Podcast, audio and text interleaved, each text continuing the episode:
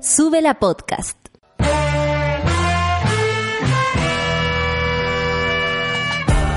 Cuando despiertas en otra sintonía, ves las cosas que otros no ven.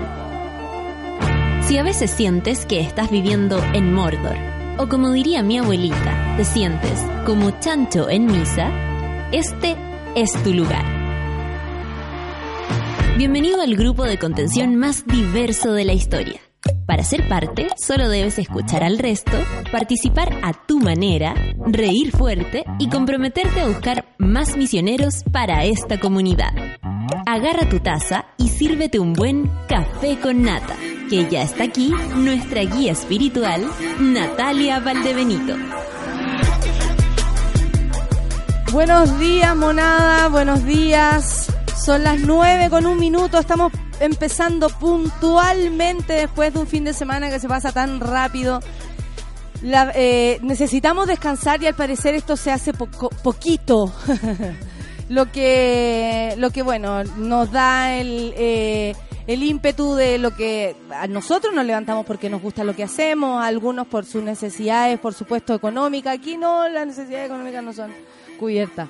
Pero, eh, pero bueno, más allá de eso, les quería decir que hoy día es 25 de noviembre, el Día Internacional en contra de la Violencia hacia la Mujer.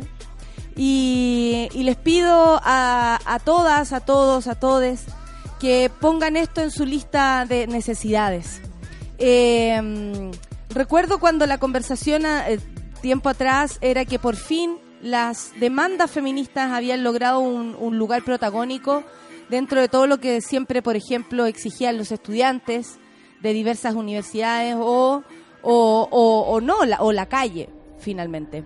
Y desde las universidades siempre quedaba, por lo que nos contaban también, en cuarta, tercera opción, el feminismo o la educación no sexista, como también se quiere llamar a esta posibilidad de educarnos en un ambiente igualitario dentro de todo punto de vista. Y, mm, y nada, hoy, eh, hoy por supuesto tenemos muchas prioridades que nos conectan y nos unen entre todos, pero les cuento que los femicidios, como dijo Toti el otro día, siguen ocurriendo. Este fin de semana hubo un, un femicidio y a una mujer venezolana que lo lamentamos mucho, pero es parte del día a día, monada. Eh, esto no se acaba porque estemos todos en la calle. En la calle, lamentablemente, también a veces hay quienes han golpeado mujeres, están reclamando, por ejemplo, por la dignidad, eh, no sé, generalizada y lo que estamos pidiendo. Nos encontramos con de todo en la calle. Y lo digo así, de ese modo, porque honestamente también tenemos que compartir el oxígeno con quienes nos agreden. Eh, hoy día lo pongo en primer lugar porque me convoca, porque vamos a marchar a las 5 de la tarde y porque en todo el país se va a hacer conmemoración a este día. No se celebra, se conmemora porque no hay nada que celebrar. Sin embargo, lo que sí podemos celebrar es que estamos unidas, es que estamos cada vez más compenetradas y seguras que eh, nosotras necesitamos un ambiente seguro para vivir. Eh, estamos seguras también que este país no nos quiere y no nos ha dado respuestas, por ejemplo, a través de un ministerio de educación, de, bueno, de educación para qué decir, pero de la mujer y equidad de género. No contamos con una ministra, Isabel Pla, es, eh, como dice su nombre, un plato, nada más y vacío. Eh, no contamos, no contamos con, con redes. Si no somos nosotras, no lo es nadie. Y le quiero saludar esta mañana a todas las mujeres que han trabajado incansablemente. Y lo digo a lo largo de todos los años, las viejas, quienes nos enseñan, las que nos anteceden, nuestras abuelas, tal vez que nos enseñaron de esto a pura intuición y necesidad. Eh, quiero agradecerle a todas las feministas que han dado lucha y han muerto en eso. Quiero agradecerle a todas las mujeres que eh, levantaron la voz y tal vez no les fue tan bien con el final, pero lo hicieron porque dijeron yo me voy a defender.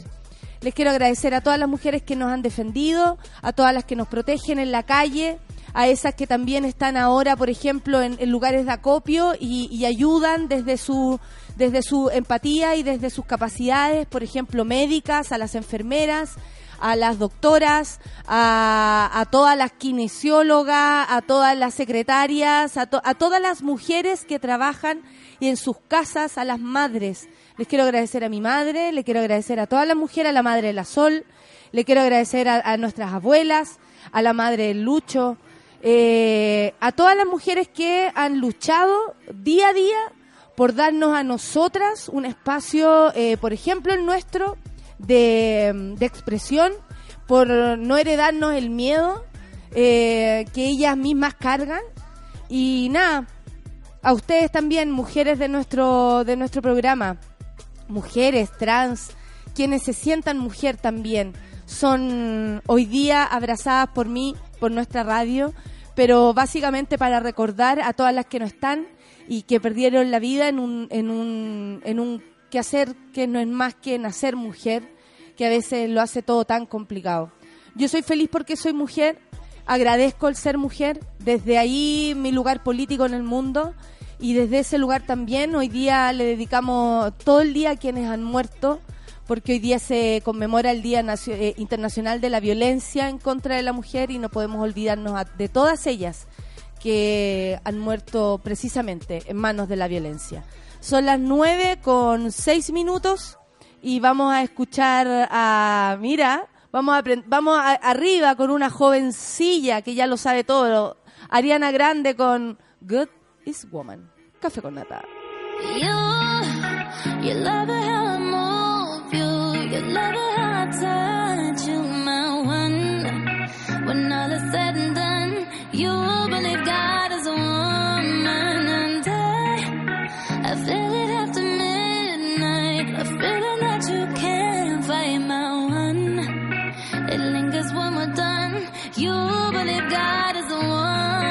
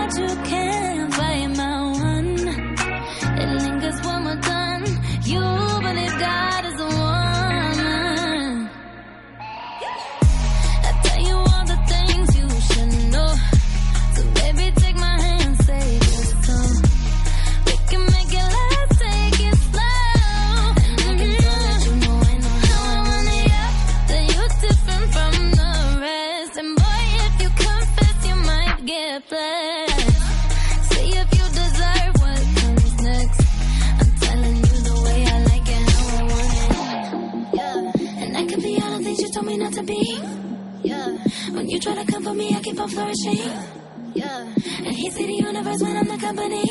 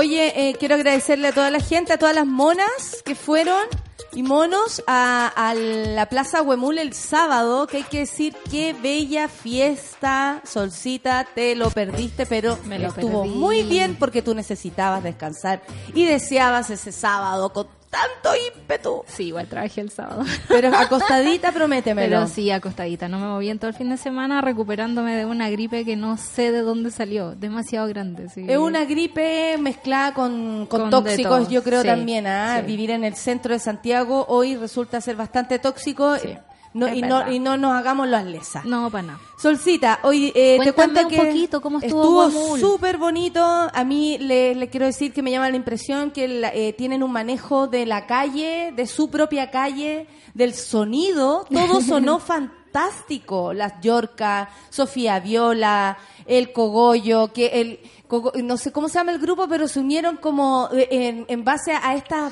a esta revuelta. Ah. Entonces estaban hablando, oye, tenemos que ensayar. Así como como ya, todo súper bien improvisado, pero, Pero no, hay que no, no, ensayar. hay que ensayar. Entonces los vi en esa conversación. También estuvo, eh, la- eh, ay, Bron- no, no era Broncoyote, Hortadog, Ordatoj. o- Ordatog, eh, Hortadog, Ordatog, eh, Mortadelo. Mortadelo, y, eh, y, él, ay, dejen acordarme el nombre del otro, del otro niño, que no me puedo, no me quiero olvidar. Bueno, y el Panty, eso. Estuvo bueno, estuvo bueno. Hermana, hermana, súper bien lo suyo, hermana. la. Y después terminó la Plaza del Puma, cerrando ya nochecita. Y la gente, y la verdad es que es muy cómodo estar ahí. Yo honestamente ahora entiendo por qué el, era el patio de- delantero de mi casa, Claro. aquello. Porque de verdad, en la misma placita donde jugábamos, se arma la fiesta y, mm, y nada, fantástico. La fila hace baño, eh, eh, cola para el baño de mi casa. Me, me encanta, todo es así. Y las cabras venden para almorzar, almorzamos todos ahí Oh, con lo que vendían, eh, desde, no sé, cosas veganas, exquisitas. En fin, cada uno hace lo suyo y, y no, no. Yo al menos fue un sueño cumplido también actuar en mi En tu barrio. En mi barrio. Y eh, llegó una señora y me dijo, ay, oiga, ¿usted realmente ¿Es acá? y yo, sí, po, pero a ver 18. dónde. A ver dónde. Y yo, ahí, esa era mi casa. Yo muy tranquila. era mi ventana. Muy tranquila, muy moderada. Esa era mi casa. En serio, pero si mi hermano, que mire, ya, vamos a ir a hacernos unos traguitos para volver. Claro. Mis vecinas. Y yo empecé diciéndole que mi abuela le tenía nombre a todos, pero yo no le iba a decir cuál. Qué bacán el ambiente de barrio, ¿no? Es como... Qué maravilla recuperarlo. Sí. Eh, les conté también la historia, que el teatro, por ejemplo, era tan importante que sin ese teatro yo creo que no habría yo sido actriz ni mi hermano músico, que el cura de la iglesia, y yo así como el cura de allá, sacó al teatro de acá, ¿cachai? Así como contándole a la gente que tal vez no había ido, las Claro. monas, estaba el Joker. Por ejemplo, ¿En serio? me encontré con varias monas eh, pasivas también que me dijeron, yo nunca hablo, yo nunca hablo. Oh. Pero resulta, y, y conversamos de inmediato porque... Hola, eh, mona. La hola, hola, mona, doble abrazo. Y, mm, y nada, pues fue muy bonito, muy mm, excelente, me reí mucho. La María Ángel dice, después de harto tiempo, yo dos semanas escuchando podcast porque tengo el sueño asqueroso de malo y desordenado y me propuse eh, intentar la normalidad, y lo, lo dice entre eh, comillas, por supuesto, el solamente volver para ella ya era la normalidad porque claro, el sueño, estamos durmiendo muy mal. Estamos durmiendo pésimo. ¿Alguien sudó anoche mucho? Yo. Yo. La Sol y yo sudamos demasiado. Yo me tuve que cambiar eh, eh, polera, Yo ahí paracetamoles. pijama. paracetamoles. Bueno, yo tuve fiebre y no, lo- no me enteré. No te enteraste. Eh, la cosa es que, bueno, está difícil dormir por, por, tantas, por tantos motivos, ¿cierto? Y el otro día pensaba, ponte tú, eh, ya, no sé si la palabra es normalidad, pero sí una rutina, ¿no? Que nos permita caminar sanos, digamos, por la vida. ¿Seremos capaces de recuperarlas pronto? ¿O tenemos que adaptarnos a estos nuevos tiempos que son convulsionados, que vamos a estar en las calles, que vamos a tener que necesitar energía extra para pedir las cosas que necesitamos? Pero además tenemos que lograr encontrar una rutina que nos permita Un dormir. equilibrio. Exactamente. Un equilibrio. eh, eh, es rudo. Es muy rudo y requiere de mucha energía, digamos, y de mucha cabeza, ponerle mucho pensamiento. a la Además, uno, uno se siente un poco, eh, a ver, como intimidado cuando están haciendo su, yo por ejemplo no, no, no he vuelto a mi normalidad, No. a mi propia normalidad, yo, Natalia, Claro. de todas mis actividades, de todo. Pero eh, en mi caso, eh, a mí me gusta adaptarme a las cosas, Claro. yo no soy de rutinas. Tengo algunas rutinas que tienen que ver con los horarios de algunas cosas, pero mm, si lo puedo cambiar, también lo voy a cambiar. A mí no me ofende el cambiar la rutina, pero hay personas que sí.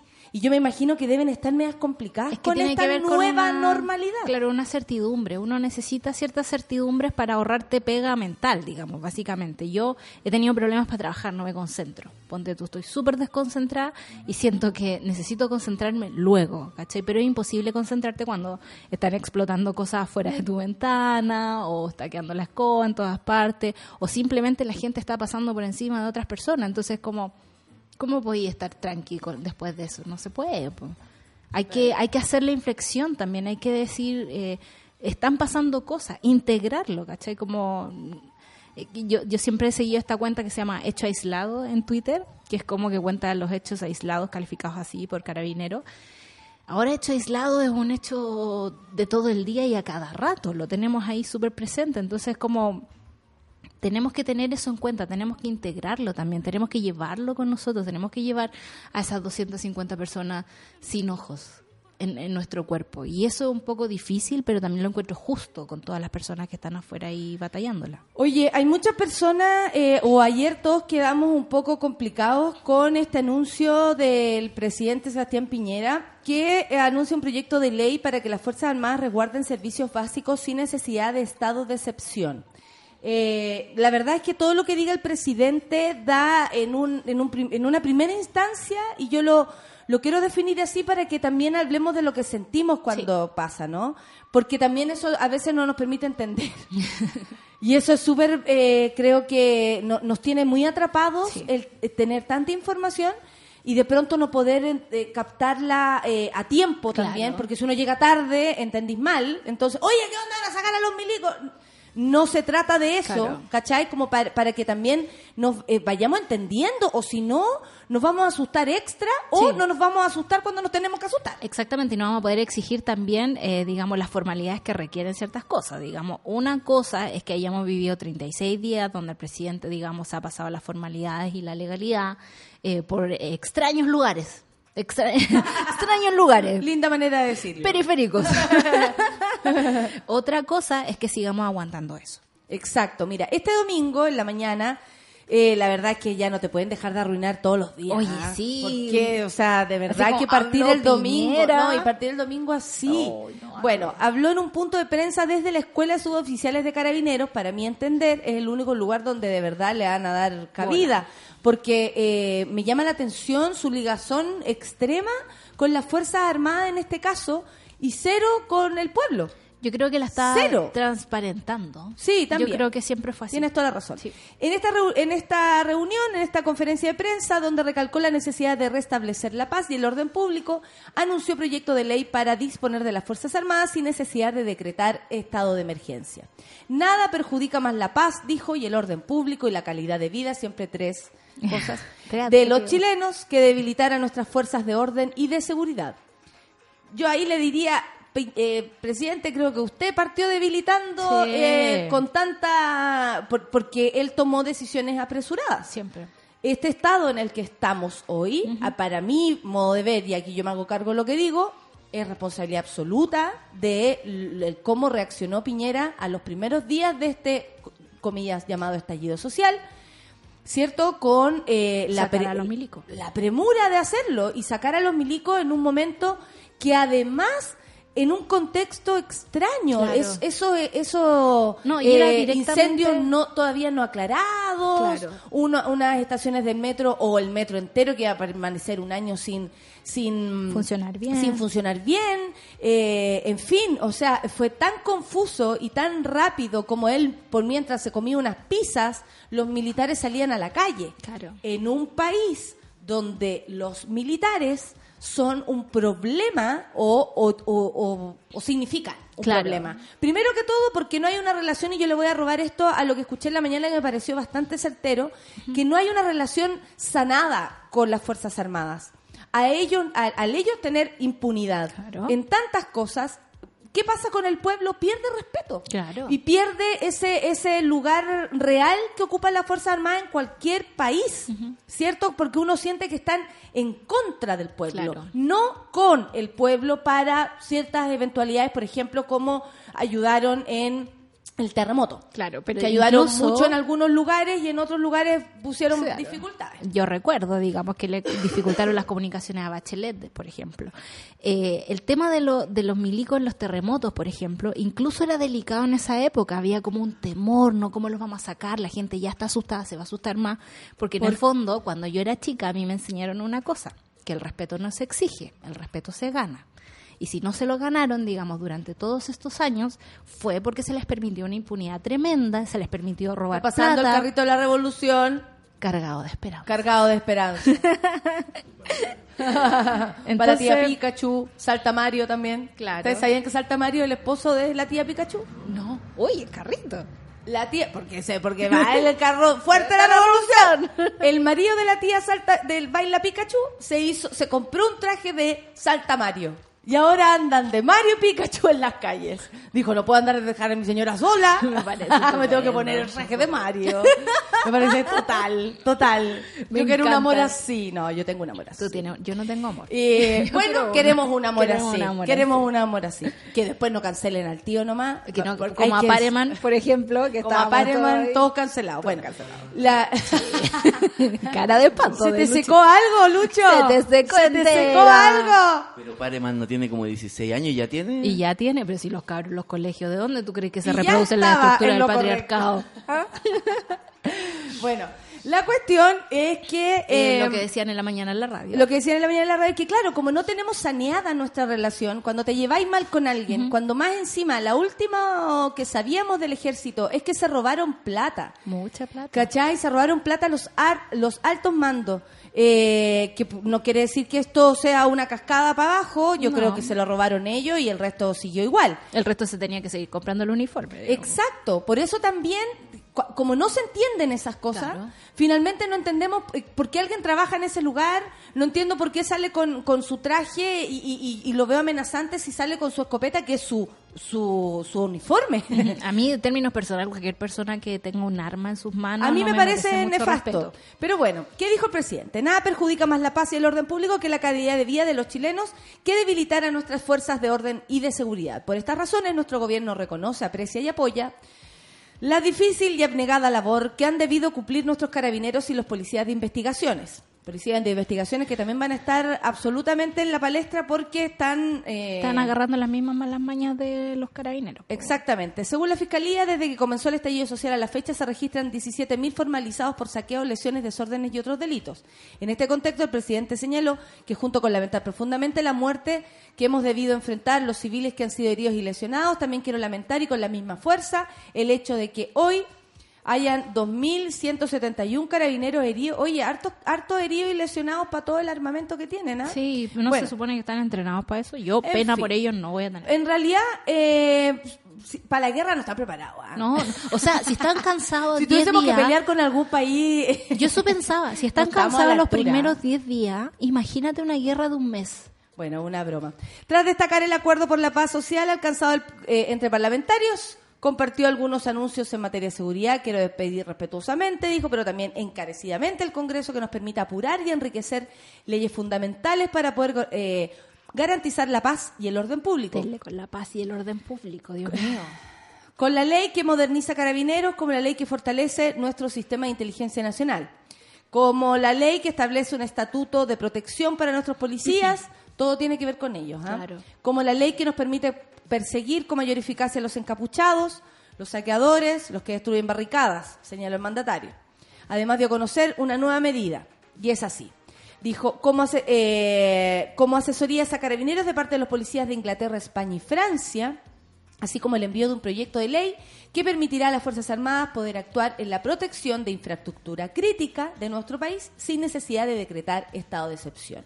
Esto ayer provocó mucho conflicto mental, sobre todo por, porque todos decían, a ver, definamos estructura crítica. Claro. Y esto tiene que ver con qué? Por ejemplo, con Internet con el lugar donde llega esa fibra óptica a este país, con el agua, con La lo- luz. Con la luz. Porque hemos visto también mucho ataque en él. Lo pues, que pasa es que eso también eh, es privatizado. Claro, entonces proteger el capital de otra persona. No es co- proteger nuestros capitales. Y, y también lo es, porque Sí. ese es porque Es si a ellos caga la luz, les va a cagar a nosotros. ¿Cachai o no? Sí. Si ese es el punto. Si ellos no protegen en él, comillas, eh, y, y alguien ataca en él, que es lo que ellos se imaginan, en él, más allá de cualquier cosa, es una empresa privada, pero además que da un servicio público. Claro, entonces como la, la Entonces cosa ahí empieza rarísima. extraño eh, y que, que uno diría, Entel, en, eh, en él, perdón, entrará dentro de esta categoría. Lo que pasa es que es una empresa privada y ahí Claro, empieza toda esa confusión. ¿Por qué? Porque Chile vendió hasta el culo. Sí, pues lo vendimos todo. Básicamente eso. Sí. van a proteger empresa privada. ¿Por qué? Porque Chile vendió Todo. lo que para nosotros debiera ser un derecho. Claro, y es tanto lo que lo vendió que ponte tú la Luciana, digamos, y todo lo que es Walmart ahora está demandando al Estado chileno por no proteger sus locales, por no mantener el orden público. Yo igual vi todo esto como muy letra chica y permítanme, digamos, eh, dudar de toda esta cuestión. El mismo René Zafirio, eh, como nos mandó la hobby recién, dice, el anuncio de Sebastián Piñera de entregar facultades policiales a las Fuerzas Armadas es inviable.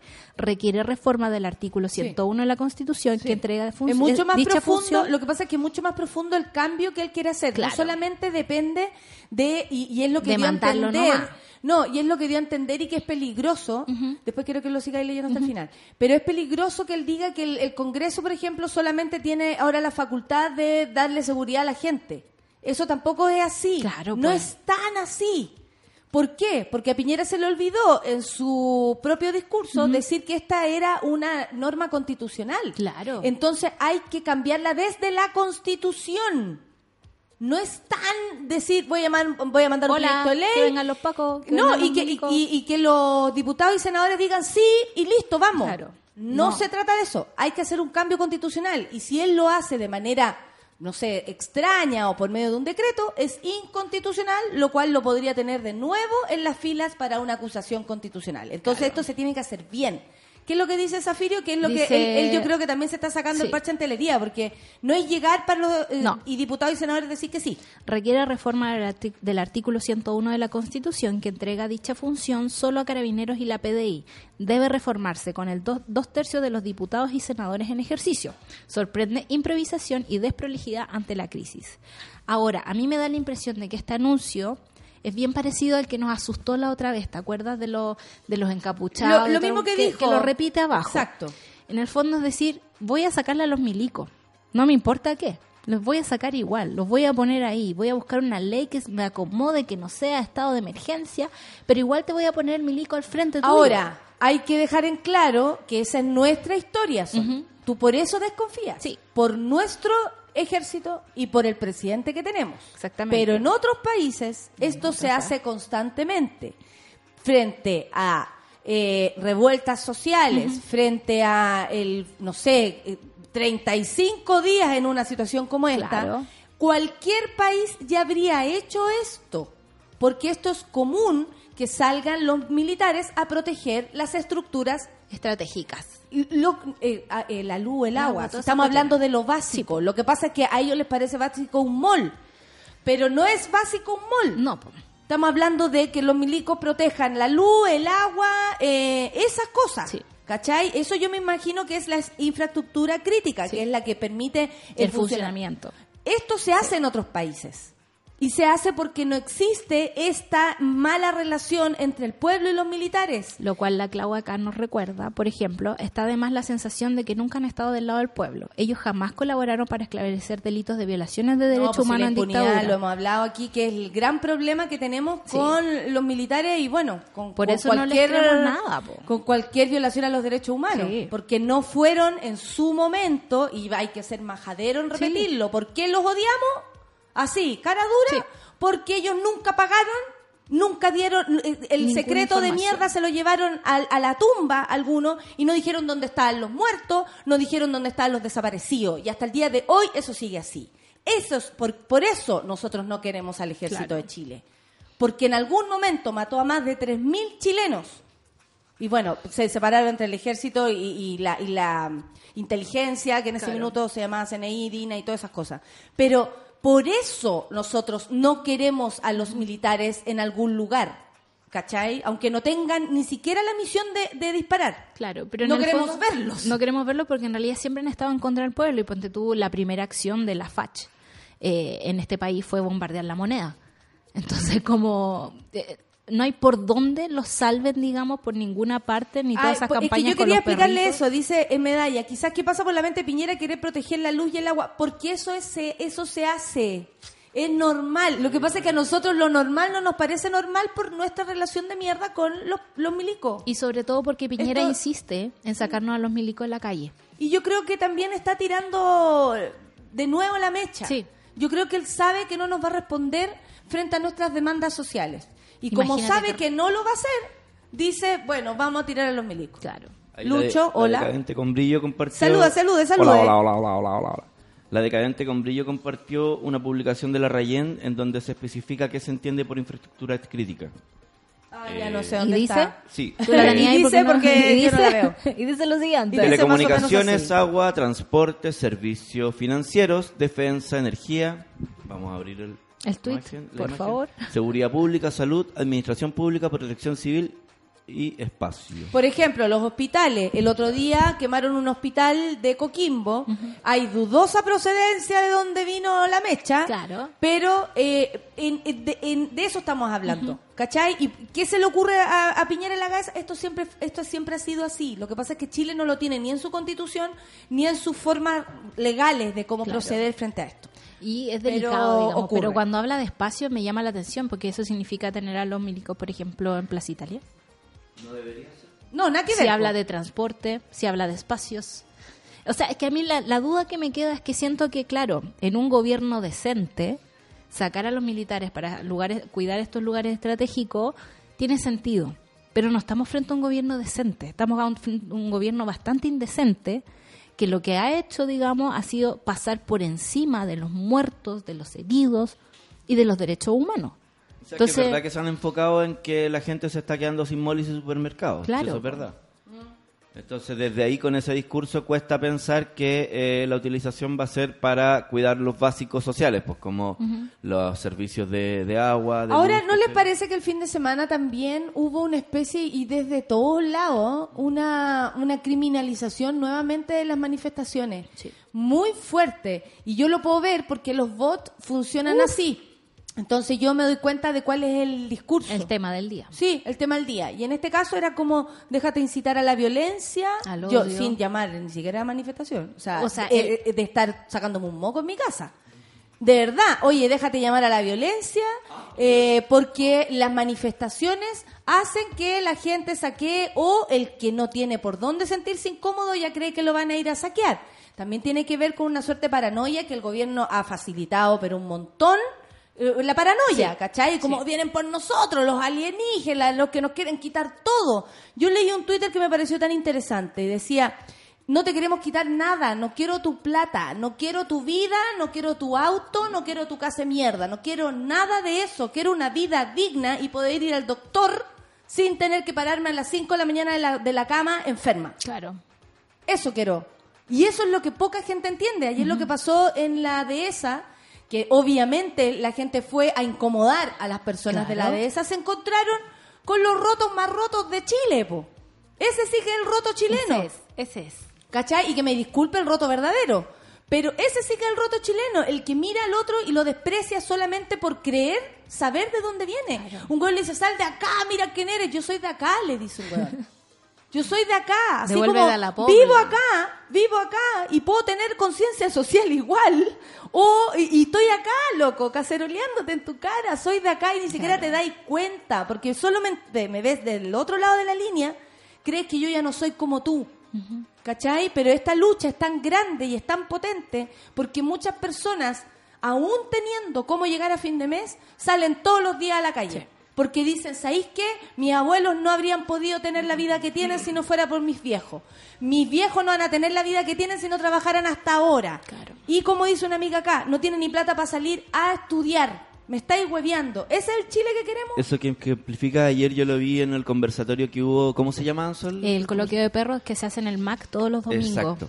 las Y, tardecitas. y en un momento, eh, cuando ya era la parte de las preguntas, eh, una persona se acercó desde la inquietud como el concepto de clase media, porque esta persona sentía que en el fondo se habla mucho en esta revuelta de los mínimos, ¿cachai? De los básicos, de los más golpeados. Pero ella sentía como clase media que se está dejando de lado, porque igual tiene que ver con la gente que tiene miedo que la cuestión se enfoque en un solo tema y que no sea amplio, pero en el fondo este es un movimiento amplio, ¿cachai? Como súper... Absolutamente. o sea, el gobierno sí, se ha enfocado, digamos, en los más Claro. en los más pobres de los pobres, ni Sí. siquiera en los pobres, ¿cachai? Y el- Como en el, en el rango más pobre de los pobres. Porque la fondo- dignidad ellos la ven Sí. Respecto al que está en el suelo y la dignidad Claro. no tiene que ver con Y, aquello. y lo que le respondía Soledad Mella, que, me- que fue bacán poder verla ayer en vivo, como que eh, la, veía, la había visto harto en tele. rockstar. en la tele. Y ella de dormida, ¿cachai? Entonces para mí es como, ah, seca. y ella le explicaba y le decía, pucha, eh, te entiendo, porque efectivamente, claro, eh, hay una burbuja económica súper fuerte para la clase media, donde estáis súper apretado porque no tenéis beneficios sociales Como me y tienes amiga, exigencias eh, eh, bancarias. Te amarras a tu po. precariedad. Sí, completamente. El precariado. amas tu precariedad. Sí. ¿Sabéis que a mí, puta, Y- da lo mismo, pero yo tengo para mi cuota, tengo para mi cuota. y es como, amigo, usted nunca Nada. debió tener esa cuota que pagar, entiéndalo así. Claro. Y la Soledad Mella le decía, pero ¿cachai? Que le decía, claro, ya, yo, yo soy de pobre, le decía todo eso, y el otro día anduve, le decía ella, en unos cabildos en Vitacura. Y en Vitacura se encontró en el fondo con gente sufriéndola igual que ella, porque decía, porque en algún momento se abrió la conversación y una señora le confesó que en el fondo para sostener esa vida hermosa que, que, que- que profesan, eh, están endeudados hasta la vida, po. varios, otros, obviamente el 1% no, el 1% tiene dinero para Pero varias vidas más. lados se cuecenaba. Pero, pero, pero en el fondo, claro, Vitacura no vive solo el 1% que de verdad tiene todo el dinero, sino que también vive la gente que ha tenido que, eh, como, tener esa imagen, de alguna forma, sostener esa imagen. Sí, que ha decidido sostener una imagen por sobre la realidad de su propia Claro. vida. Entonces, Soledad Mella, que viene de, lo- de los barrios más golpeados socialmente eh, por la hostilidad, por la pobreza, por la falta de educación, por todas los- las- las negaciones que hay sociales, fue capaz de observar que es la clase alta, se encuentra con alguien sufriendo cosas muy similares a ella y entonces desde ahí le explica, le dice, obvio que esto también es para tipo. Claro. Como, o, o se habla de un mínimo básico como, como, como un mínimo social po, y que de ahí para arriba po, y de ahí tiene que subir, empujar y no simplemente nivelar el mínimo. po. Ahora, el ejercicio a la inversa es el complicado. Porque el que La ha máxima, sufrido, sí, po. digamos, Ah. tiene un conocimiento de las cosas que pasan Ajá, sí. distinto al resto. Sí, sí, sí. El que no ha sufrido es el que tenemos que convencer. Es verdad De decir que no queremos que, o sea, que queremos que todo el mundo no sufra como ellos. De hecho, yo he observado que en muchos casos la intención de empatía incluso no es suficiente. Ah, claro que sí. po, porque, oye, a mí yo, yo- cuando empiezan, es como la intención de empatía. Yo entiendo, ah, pero igual, ahí viene como empatía con, Y- con, cam, con in- canje. incluso sin esos pero es como, vale, o sea, de más que puedo entender que alguien que ha tenido una vida cómoda ha tenido también vacas flacas, porque es lógico, la vida es oscilante. sí. Claro. Pero si no te ha tocado, eh, nunca vas a poder entender desde esas vacas flacas, desde un lugar cómodo y tranquilo y con un buen entorno, nunca vas a poder entender las balas. Sí, pues. Las balas en tu barrio, nunca Por vas a poder entender bueno- las plazas de tierra y, y- y piedra. Por eso es bueno abrir el diálogo y dejar de juntarse con los mismos hueones de siempre. Como dice mi amiga Cata Saavedra, oye, júntense con otra gente. Son las 9 con 39 y vamos a escuchar La Casa Azul con Podría Ser Peor. Los Una amo. frase de... Los amo demasiado. De, de Michelle Bachelet. Mi- eh, Presidenta, ¿cómo está? Güey, cada día puede ser peor. Tenía razón, ¿ah? Café con Atenzuela.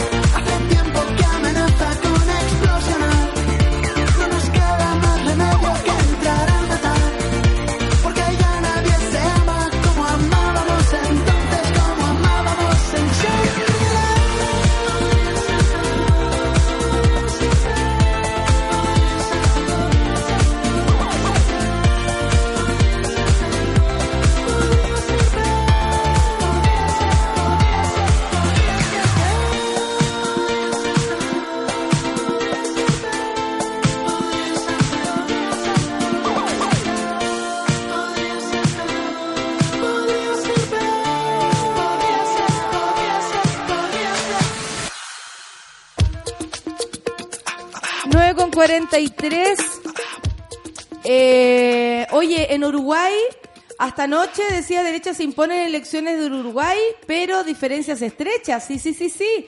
Eh, quedaron en un empate técnico, básicamente, en Uruguay Sí. eh, las cosas. Así que vamos a estar atentos porque la derecha pensó que iba a arremeter más el Frente Amplio de, De ese allá. lugar, de allá, no tiene nada que ver con el de acá.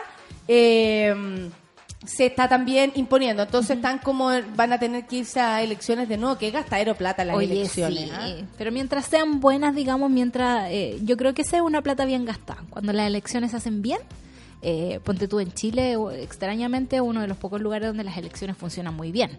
No así en Bolivia, ¿no? Hemos visto. Exactamente. De hecho, eso tiene afuera al presidente Evo Morales eh, en un. No, no nos vamos a atrever a decir golpe de Estado No, porque hay lo- mucha gente que acá no. No Yo no, lo digo, nosotros lo creemos. letras. Nosotros lo Cuando creemos. hay militares en la calle matando a su gente y amenazando a sus indígenas, para mí es golpe de Estado. Exactamente. Oye, mira, a 37 días del estallido social, finalmente el gobierno y Unidad Social se reunirán esta semana. Eso no había pasado en 37 días, llega a ser insólito. Por último, para escucharlo. O sea, Por perdón, último. claro, de una manera Claro. simbólica, como quieras llamarlo, porque también se pueden hacer, y eso lo aprendí yo con la antropóloga el otro día, actos simbólicos Claro. de intenciones al menos, de abrirse, ¿no? 37 días tuvieron que pasar para que el gobierno de Chile diera ese paso. Bueno, luego de que durante el domingo se conociera que el gobierno invitó a, la, Unidad Social a conversar, la agrupación que reúne diversas organizaciones sociales y gremiales del país respondió que por supuesto asistirá a la reunión con el Ejecutivo, pero anticiparon que no pretenden llevar a cabo una negociación, sino que exponer su petitorio. O sea, estamos en el inicio de las conversaciones. Y aquí yo eh, quiero recordar a toda esa gente que dice, ay, es un movimiento poco articulado, que no hay líderes, no hay petitorio. Amigos, Unidad Social es una organización de más de 115 organizaciones sociales que la tienen súper clarita hace mucho tiempo. Hace mucho rato, exactamente. Bueno, eh, a través de una carta fechada el viernes 22 de noviembre, pero que desde Unidad Social alegan llegó recién el sábado 23, el ministro del Interior Gonzalo Blumel invitó a los, a los miembros de la agrupación a reunirse con el Ejecutivo. El presidente del Colegio de Profesores, Mario Aguilar, sostuvo que como Unidad Social habían discutido en los días previos sobre ir a la moneda si es que recibían alguna invitación. que la carta nunca llegaba. O sea, ellos tenían Estaban listos ya. la sensación Sí. también de que esto iba a ocurrir y se habían ya propuesto ir. Claro. Porque también sabemos que hay ciertos políticos o ciertas entidades políticas y sociales que deciden desde el primer minuto cerrar No ese espacio, sí. ¿cierto? Eh, Ni siquiera utilizar el espacio. Partido privilegio. Comunista, ¿cómo les va? Ahora dicha misiva llegó al presidente del magisterio y sostuvo que no vamos a ir a una cocina ni a conversar, vamos a exponer nuestro petitorio y planeamiento que el mundo social tiene y, y que el gobierno nos escuche. Aguilar además alegó que nos parece tarde, que recién al, al día 37 del estallido social se tenga una intención de conversar. E insistió que no estamos disponibles para entrar en un formato de negociación tradicional como se hizo con la Constitución con los partidos políticos. Toma. En esa línea, el dirigente explicó que solo estamos disponibles a que el gobierno nos escuche nuestros planteamientos, nuestras demandas, la agenda social, el tema de derechos humanos, el tema de cómo entendemos nosotros que debe ser el, el proceso constituyente. Aunque la reunión entre el Ejecutivo y la Unidad Social aún no tiene fecha definida, lo cierto es que para el lunes 25, hoy y martes 26 está convocada una huelga general, o sea, no debiera ser entre estos días, por parte de la agrupación gremial, por lo que según ha trascendido, la reunión se podría recién llevar a cabo el día miércoles. Asimismo, Unidad Social estaría estableciendo algunos criterios de transparencia, como grabar o televisar dicha reunión, Muy así bien. como otras especificaciones de índole logístico y político, como cuando dirigentes asistirían y los puntos de petitorio que presentarán, o sea, transparentar todo respecto Claro. a esta reunión. Cabe recordar que Unidad Social está compuesta por 115 miembros, entre los cuales están, entre los cuales hay varios más, la Coordinadora Nacional No Más AFP, la CONFECH, la NEF, el Colegio de Profesores, Modatima, el Comité de Allegados de la Agrupación de Vendedores Ambulantes de Santiago y la coordinadora feminista 8M, que también le mando un gran abrazo esta mañana y en este día de conmemoración del Día Internacional en contra de la violencia hacia la mujer. Eh, que por supuesto son tan importantes ellas, ¿no? Sí. Para mí, Para mí es honestamente, es- es hoy día grupo. yo estoy reconciliada con todas las mujeres del mundo, básicamente porque tenemos que protegernos frente Sí. a la violencia. Sobre todo hoy, que la intención es marchar, digamos, como nos decía ayer eh, la Toti, en grupo, en bloque, y ojalá llegar no hasta sabemos el- lo que nos espera. No sabemos lo que nos espera. Yo tengo el cumpleaños de mi prima, que está aquí de Venezuela, Areta. Todavía no converso con ella en Aretha como profundidad. Aretha Franklin, Sí, tal cual, como Aretha Franklin. Y, eh, y no he conversado con ella, así que por eso no he traído la información. Pero ¿Ya? queremos esa información, por favor. Yo no sé verla. si ella estaría dispuesta a conversar un día con nosotros. Le voy a preguntar Pregúntale. antes de que se vaya. Sobre todo porque es una venezolana que sigue viviendo en Venezuela. Claro. Entonces tal vez nos podría explicar desde vivir desde allá, no de haber salido desde allá, que entiendo perfectamente por qué. Yo también. Yo estoy que me la, me la rapto, pero mm, me la secuestro y me la dejo aquí. Pero no, eso, eso- esos términos no. No, Te la porque vas es a mi traer. prima. Es mi prima. Es tu prima. me la puedo quedar, le Sí, puedo a dar mí- asilo político. Yo he tenido mucho, eh, digamos... Le doy asilo a mi prima. Lo, lo acabo de decir. Estos días uno anda hablando así. Eh, yo, yo he ocupado mucho la palabra. Oye, ¿por qué pero no es me que vaya eso, a ver? Eso no es constituyente, le dije el otro día a una amiga. O, o eso no- esas cosas no son vinculantes. Oye, como nos vamos, nos Nos vamos, A mí me gusta mucho una canción de Jorge Drexler con Mon Laferte que la van a demandar los pacos. digamos, Eso quería eh, aquí acotar. que se llama Asilo. Dame una noche de asilo. Oye, está linda. Es linda. Uh, está linda. Lamón con eh, Jorge Drexler. Lamón con Jorge Podría Drexler. buscarla. Una canción muy que, que te va a gustar a ti. Es como de, de los cariñitos del fin de semana, ¿no? Ah, Dame claro, para los que fifan, para Claro. los que fifan en revolución. Sí. Para eso es esa canción. Oye, Carabineros, y esto es, es un- es preocupante por varios motivos. Carabineros podía presentar acciones legales contra Mon Laferte tras imputaciones en Univisión. Lamón dio una entrevista, estuvo de Trending Topic todo el fin de semana, eh, varios Trending Topic, distintos también, y la verdad es que se armó una suerte de... mm, ¿Cómo se podría hacer? Como ya un... un ya Mon significa para muchas personas un blanco Claro. un blanco a, a- a- a pifiar, si es que lo quieren decir así, a, a criticar, a agredir. A mí me parece, y lo digo desde la manera más personal del mundo, eh, que ella no lo merece, primero que todo. Nadie Eh, lo merece. Creo que ella es una artista maravillosa, que ha dado gala de su clase ella, y aquí es donde yo la entiendo profundamente, que tiene que ver con, con decir, yo vengo de este lugar, y porque vengo de este lugar, primero sé a qué se refieren con falta de dignidad, sé lo que se refiere vivir en la pobreza, eh, y al mismo tiempo uso mis propios privilegios para denunciarlo y para, y para decir, ¿sabéis que yo desde el lugar de donde nací te grito hoy y lo hago, y, y ella lo hace con, con total eh, Propiedad. propiedad además, ¿cachai? La controversia se generó luego de que el artista asegurara que en el marco de la crisis social hay muchos casos donde la misma policía y los mismos militares fueron quienes estuvieron incendiando. Eso lo dijo en una entrevista, como decía, con Univisión.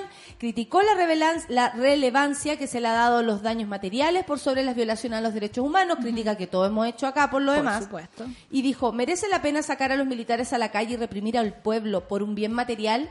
¿Por un bien que nos han robado durante toda la vida? Dijo Mon. Yo no apruebo ningún tipo de violencia, pero si tengo que ir a quemar un supermercado que me ha robado toda la vida para exigir lo que me ha correspondido por un derecho básico, yo lo hago. El mundo tiene que dejar de ser tan individualista, dejar de estar pensando en su dinero y mirar un poquito al de al lado. En tanto, sobre los incendios en el metro de Santiago, Mon Laferte señaló que este tema aún se está estudiando. Y añadió que hay muchos casos donde la misma policía y los mismos militares fueron quienes estuvieron incendiando y yo creo que se refiere a la gran cantidad de videos que, Que han visto. demostrado montajes. No vamos a, a- a profundizar ahí, pero me imagino que tiene que ver Sí. con eso. Eh, estos últimos dichos provocaron la molestia de carabineros, quienes rápidamente salieron a responder sus palabras vía Twitter. Aclaramos que carabineros... Porque a la Mon yo me la imagino así. Es obvio. Aclaramos que Carabineros trabaja constantemente en el restablecimiento del orden público. Nos reservamos la posibilidad de presentar acciones legales contra quien sin fundamento divulgue estas imputaciones. Indicaron sobre lo que dijo la artista. Eh, de inmediato empezó a haber mucha opinión al respecto, por ejemplo, a la persecución política, que en este caso significaría que Claro. alguien eh, eh, ¿cómo se llama?, levantara alguna especie de denuncia en contra de, de, de Mon. Pero más allá de eso, Mon eh, creo que los está molestando hace rato. Sí. Creo que no tiene que ver con solamente Lo esto que, está ahora. diciendo. Sí. Eh, eh, hizo, hay que recordar, para los Grammy, ella pasó con su, con su pecho descubierto, eh, diciendo se viola, se, en Chile se violan los derechos humanos, se tortura.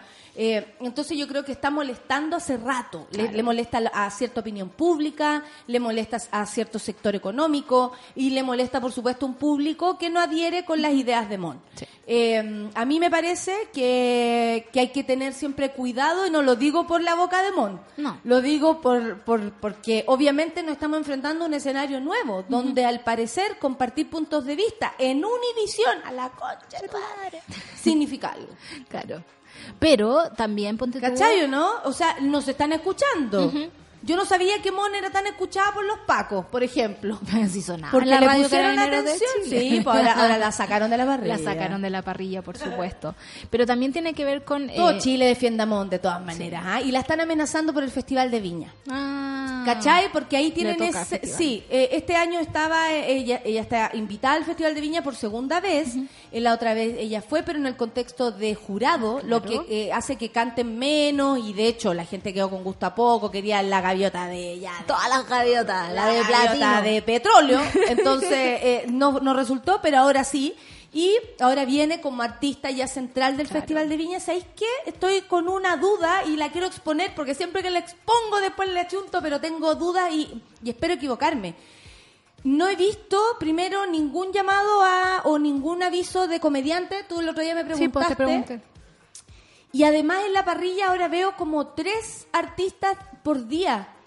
¿En qué minuto va el comediante? Lo ¿Lo que he visto sacando? yo del Festival de Viña y que... ¿Leíste el Twitter de la tía Coti? No, Ah, ya. no, pero puede ser un boni- una bonita iniciativa para, los, para, los, eh, para los artistas gráficos que están haciendo un comercial para llamar a diseñar el afiche del festival. Me está. Mira que una bonita oportunidad, digo yo. Porque se, se utiliza un hashtag, busquen ahí porque hay un Y ahí hashtag. eh, te- tiene que salir el perrito Sí. pero la, hay, tía- hay- la- hay- un, Pikachu. hay un hashtag con el que uno puede compartir eh, esta propuesta de afiche. Mira Eso. Participen. Participen, No, molesten. no, hay mucho, hay muchas dudas respecto al Festival de Viña, porque primero siempre ha sido una fiesta de auspiciadores, en algún momento de la dictadura, eh, se ha dicho, yo misma lo he dicho, el, el festival más, fa- más facho, pero me llama la atención que en este minuto todavía no existan los comediantes Claro. o los humoristas, me da igual. Me lo pregunto, no por mí, me lo pregunto porque siempre están en la parrilla y ahora salieron tres artistas el mismo día. Eso quiere decir que un artista está en el lugar del comediante. Del comediante. Pero hasta Pancho del Sur el otro día sacó su versión de... No dijo nada. Claro. No dijo Así nada. que están todos medios, deben estar Es todos que, medio claro, complicados. todos pedidos. Ahí podríamos ver, digamos, cuál es la línea editorial del festival este año. O sea, Checho festival- Irane.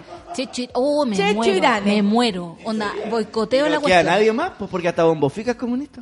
¿Verdad? Como Fica es comunista, de hecho. pues, está la- está Da las real. líneas. Da sí, real comunista. sí, de, de Real Great Community. ¿Cómo dijo co- fui comunista.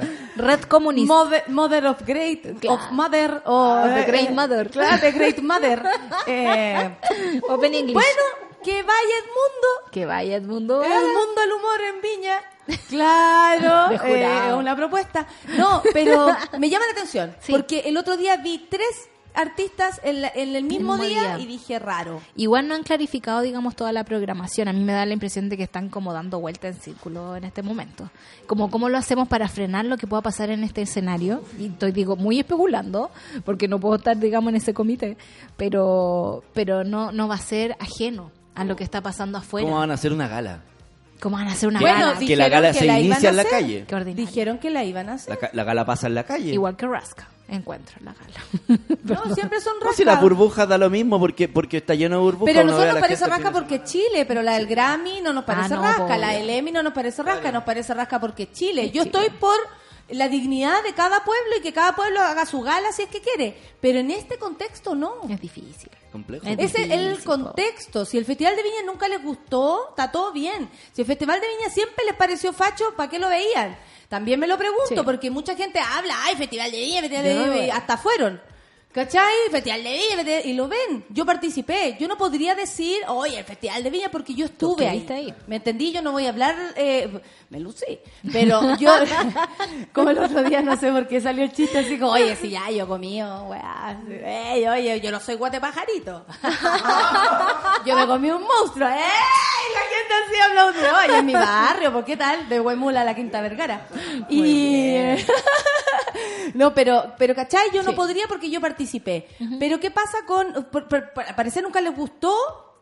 O, o sea, también me, me llama la atención que ciertas cosas hoy tomen el significado o real u otro. Yo, te- yo creo que tiene que ver con ese, cambio de prioridades, ¿no? Y que las cosas realmente se nos están ordenando. ¿Cuánto cuando éramos chicos no, no, nos fue impuesto ver el Festival de Viña? Y lo asumimos como una tradición del verano, ¿cachai? Y aparte es que- es que no sabíamos más. No cachábamos más. Y aparte es un festival donde estaba, no sé, fi- figuras como Miguel Bosé, que en ese minuto era internacional, Pozol. Y no hablaba. También tiene que ver con eso, no hablaba. Todavía no hablaba, No solo hablaba. cantaba. Bueno, ahora tampoco habla, ¿ah? se le olvidó que existía Claro. la lucha social a Miguel Bosé. Oye, el Ricardo Sandoval, antes de irnos, la Mona estaba eh, desbordada dando la entrevista en Univisión. La periodista todo el rato le hablaba de los incendios, de la barricada. Claro. Tuvo cero empatía con ella. Era Patricia Haniot, ex periodista de CNN en español. Oye, qué atroz esa mujer, pero bueno. Ah, ya, ¿viste? Por eso no, lo sí, la dijo cacho. acá. Y, y, re- y- y escuché un poco de la entrevista en Lamón y Lamón era, oye, te tengo que parar, te tengo que decir que esto está pasando.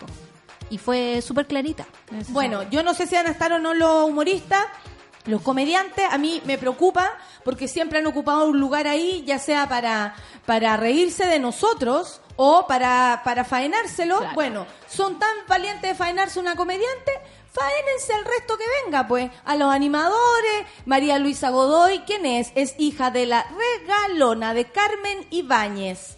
Una, una, sí, sí, sí, o sea, si vamos a empezar a buscar el porqué de cada persona que está en el Festival de Viña, perdónenme, pero Mon Laferte la tiene clarita Sí. y ella canta fantástico y merece estar en el escenario por la artista que es. Son las 10 de, eh, ojalá lleguen capuchadas de esta lag, dice. a las 10, a las 10 de la mañana. Oye, una gran invitada a continuación. Sí. Daniela Vega, quédense porque ya viene, ya llegó con su libro Rebeldía, Resistencia, Amor.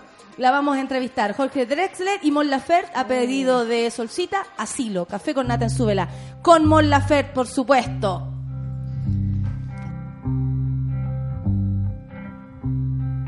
Dame una noche de asilo en tu regazo.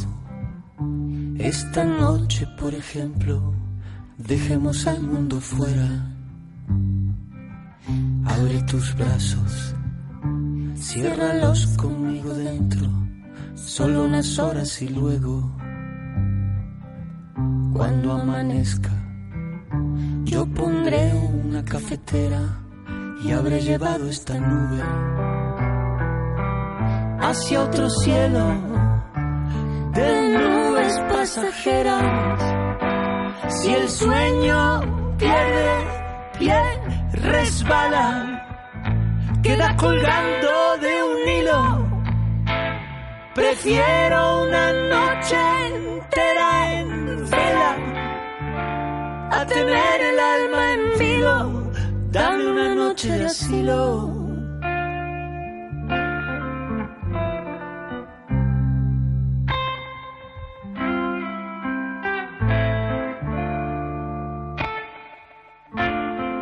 Dame una noche de asilo.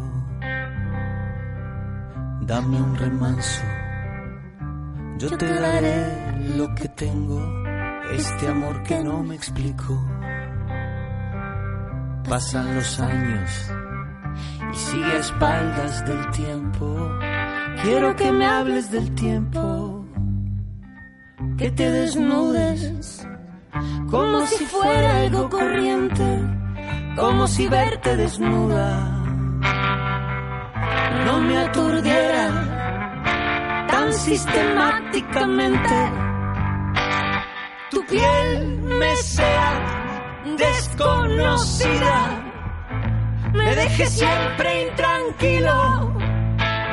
Prefiero lamer después mis heridas a que tu amor pierda filo.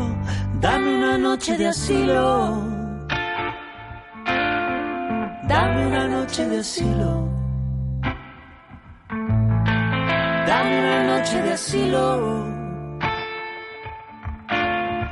Dame una noche de asilo. Dame una noche de asilo. Dame una noche de asilo. Dame una noche de asilo. Dame una noche de asilo.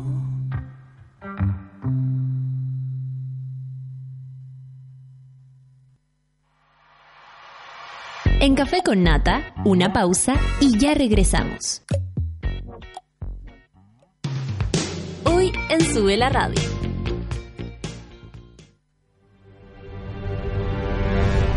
De lunes a viernes, a las 11 de la mañana, Rayen Araya lidera Super Ciudadanos, un grupo de opinantes movidos por la desigualdad social. Super Ciudadanos, hoy a las 11 de la mañana y cuando tú quieras en formato podcast, solo en subela.cl. Tómate un break al mediodía y engaña la tripa junto a Isidora Ursúa y Eleonora Aldea. Porque en Caceritas conversamos, echamos la talla y planeamos un mundo mejor. Siempre con amor. Caceritas, de lunes a viernes al mediodía en Sube la Radio. En otra sintonía.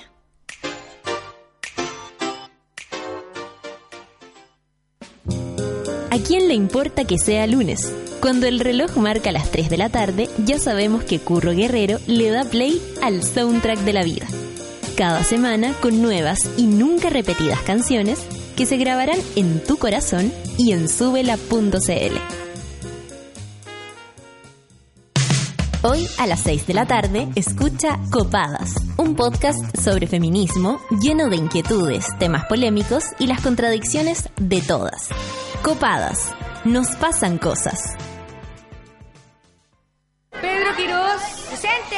Sofía Molina, Aquí presente. María Paz Escalona, Presente, profesora. Ana Jara, Ana, Ana, Mientras no decidas tomar un papel en esta historia, muchos niños y niñas seguirán postergando su infancia para vivir una vida que no les corresponde. La infancia de América es impostergable y queremos que tu compromiso junto al de América Solidaria también. Ingresa a la historia de Ana.cl, conócela y descubre tu papel en ella. Aprender de más de 280 años de cultura pisquera. Vencer la costumbre, elogiar el cambio y marcar la diferencia. Celebrar el año en el que se usó por primera vez la palabra pisco. Precisamente en 1733. Nuevo pisco 1733. Destilado en cobre. Destilado nacional. Súmate a Sube la Club. Sé parte de nuestra comunidad de socios y podrás obtener descuentos en Bestias, Disco Intrépido, Marlon Restaurant, Heroica Producciones, Only Joke, La Plage. Entra a www.subela.cl slash club y entérate de todos los beneficios de Sube la Club. Te estamos esperando.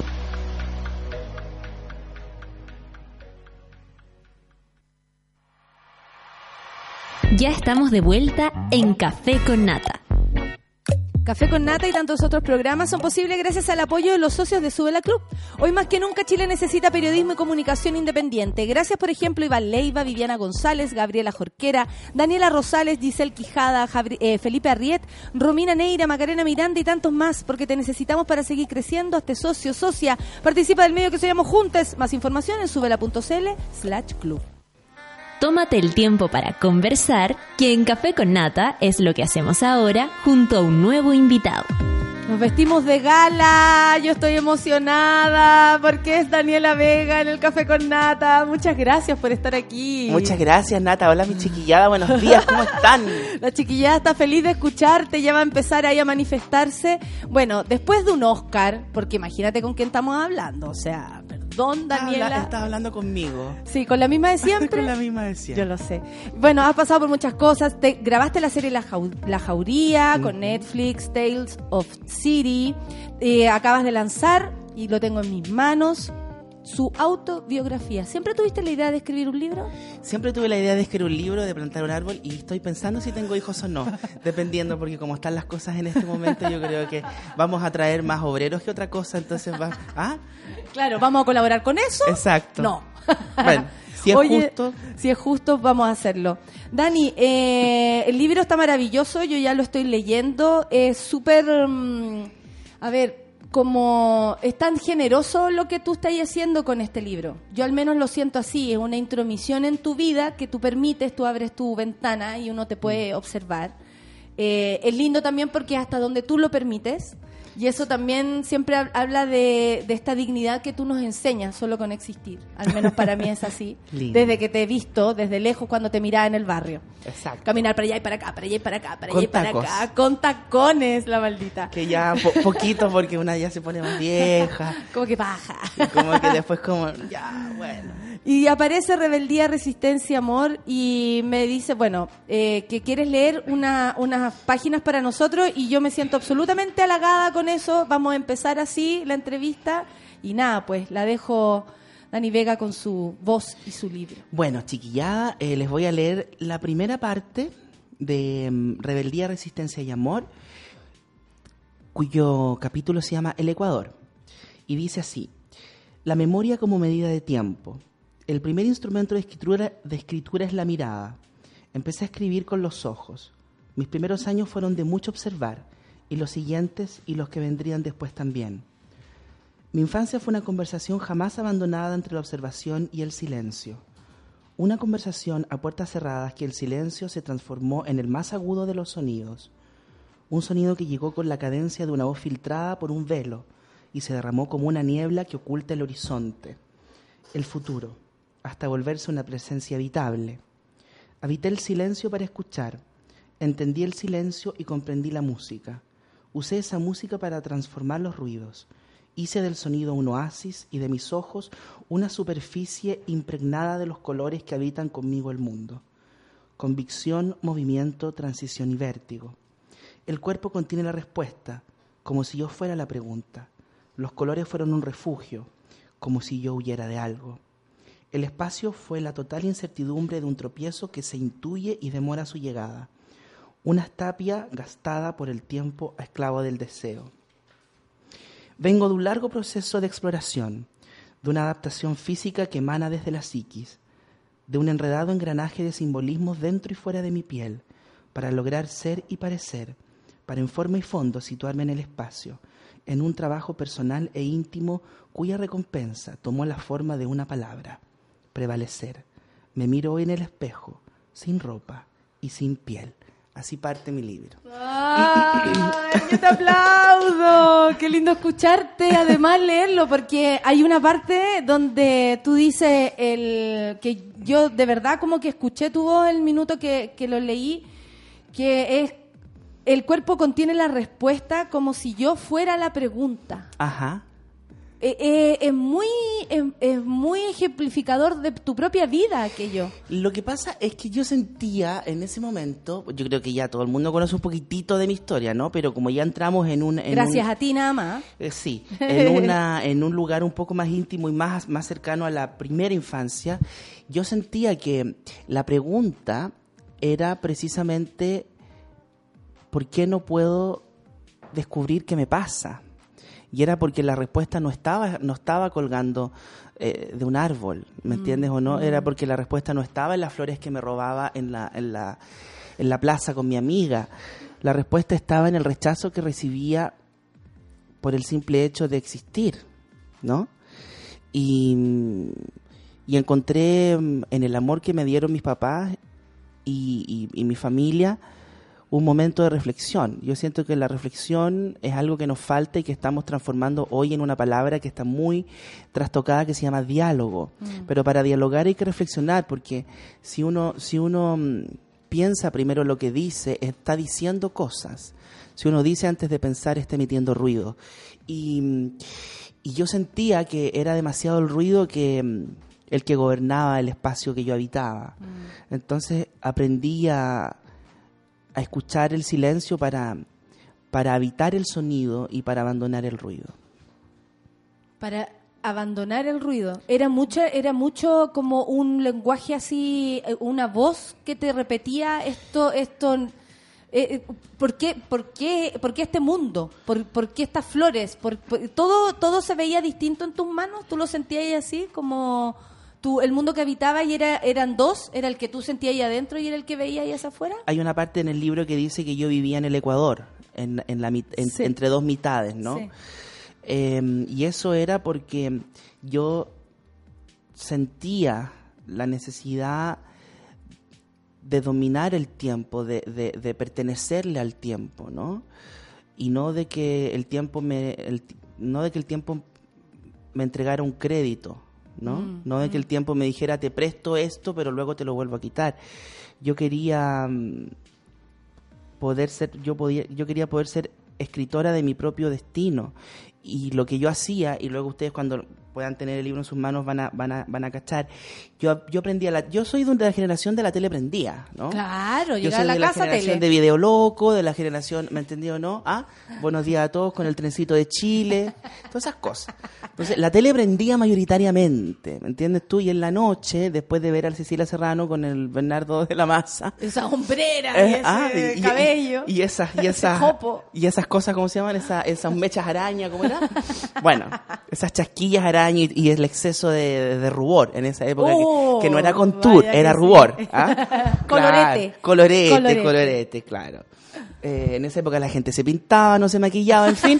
Entonces, bueno, en ese momento tú, veías, tú prendías la tele y veías a Patricio Bañado, gran baluarte, Sí. hablando en el mirador acerca de esta, esta gente rarísima, mujeres de la vida, que alguna vez fueron varones, que vivían en las esquinas como gárgolas pretendiendo encontrar presas, ¿no?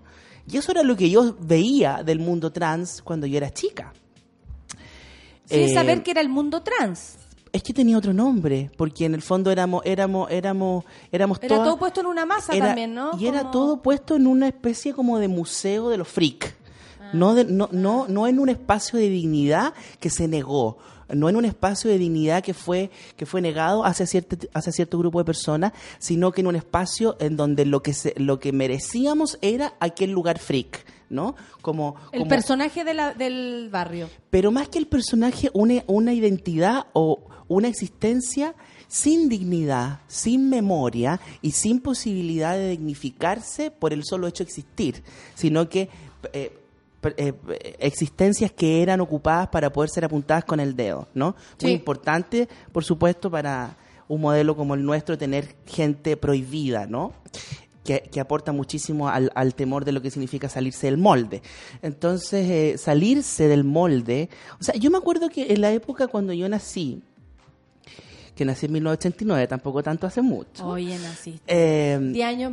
o sea, menos perdona, que pero yo, Dani Vega, te van cambiando, van cambiando las cosas de forma radical. Yo recuerdo que era, era, era un debate en el colegio si llegaba una mamá soltera a inscribir al pendejo chico. Absolutamente. Sin embargo, a mí me mandaban a comprar eh, los Viceroy, eh, ¿me entendió? No, al kiosco con siete años y nadie le importaba nada, ¿me entendió? No, mi, mi abuela me mandaba a comprar las Pilsen a la botillería con nueve años y a nadie le importaba nada, pero llegaba una mamá soltera a inscribir al pendejo a un colegio y le ponían atado por eso, ¿me entendió? ¿No? Entonces eran, era muy dicotómico, todo era, era lo que yo recibiera eran mensajes muy extraños, ¿me Sí. entiendes? Es decir, eh, ¿por qué hay ciertas cosas que parecen ser eh, lugares tan de la adultez, no? ¿Y tú eres muy lúcida desde chica? Es que no me quedaba de otra. ¿Tú sentís eso? Que no te quedaba de otra, que empezaste a darte cuenta, porque una cosa es ver esto como panorama y la otra es percibir que, ah, aquí, este, este- este- aquí me rechazan, aquí me aceptan. Eso es una lucidez igual temprana, más allá que uno reciba eso como... Yo me acuerdo cuando me rechazaron, cuando chicas, lo tengo pero clarísimo, por eso entiendo también que tiene que ver... Claro, pero yo, yo, siento que entendí el rechazo, entendí el rechazo como una oportunidad, ¿entiendes? Eh, y, y lo entendí como una oportunidad para el otro de dejar de rechazar, porque el que el rechazo pertenece a quien comete el rechazo. Sí. La otra persona es, eh, la otra persona no eh, termina siendo parte final del proceso de rechazo. Eh, pero en el fondo lo que yo dije, bueno, si esta gente me está rechazando, les voy a enseñar a que rechazar es muy feo, es como rotear.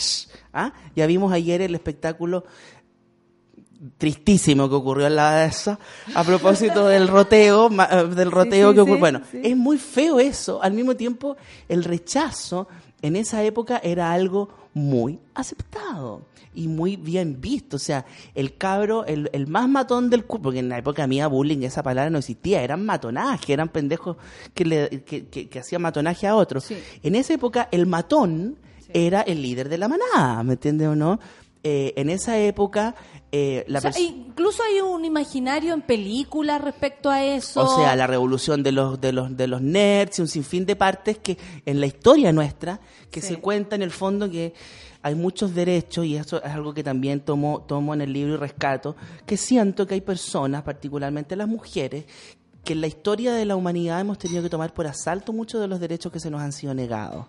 Ah, A propósito de... No me haga tanto sonar la taza, que me desconcentra. A propósito de... A propósito de, de, de, de lo difícil que es empatizar con el otro.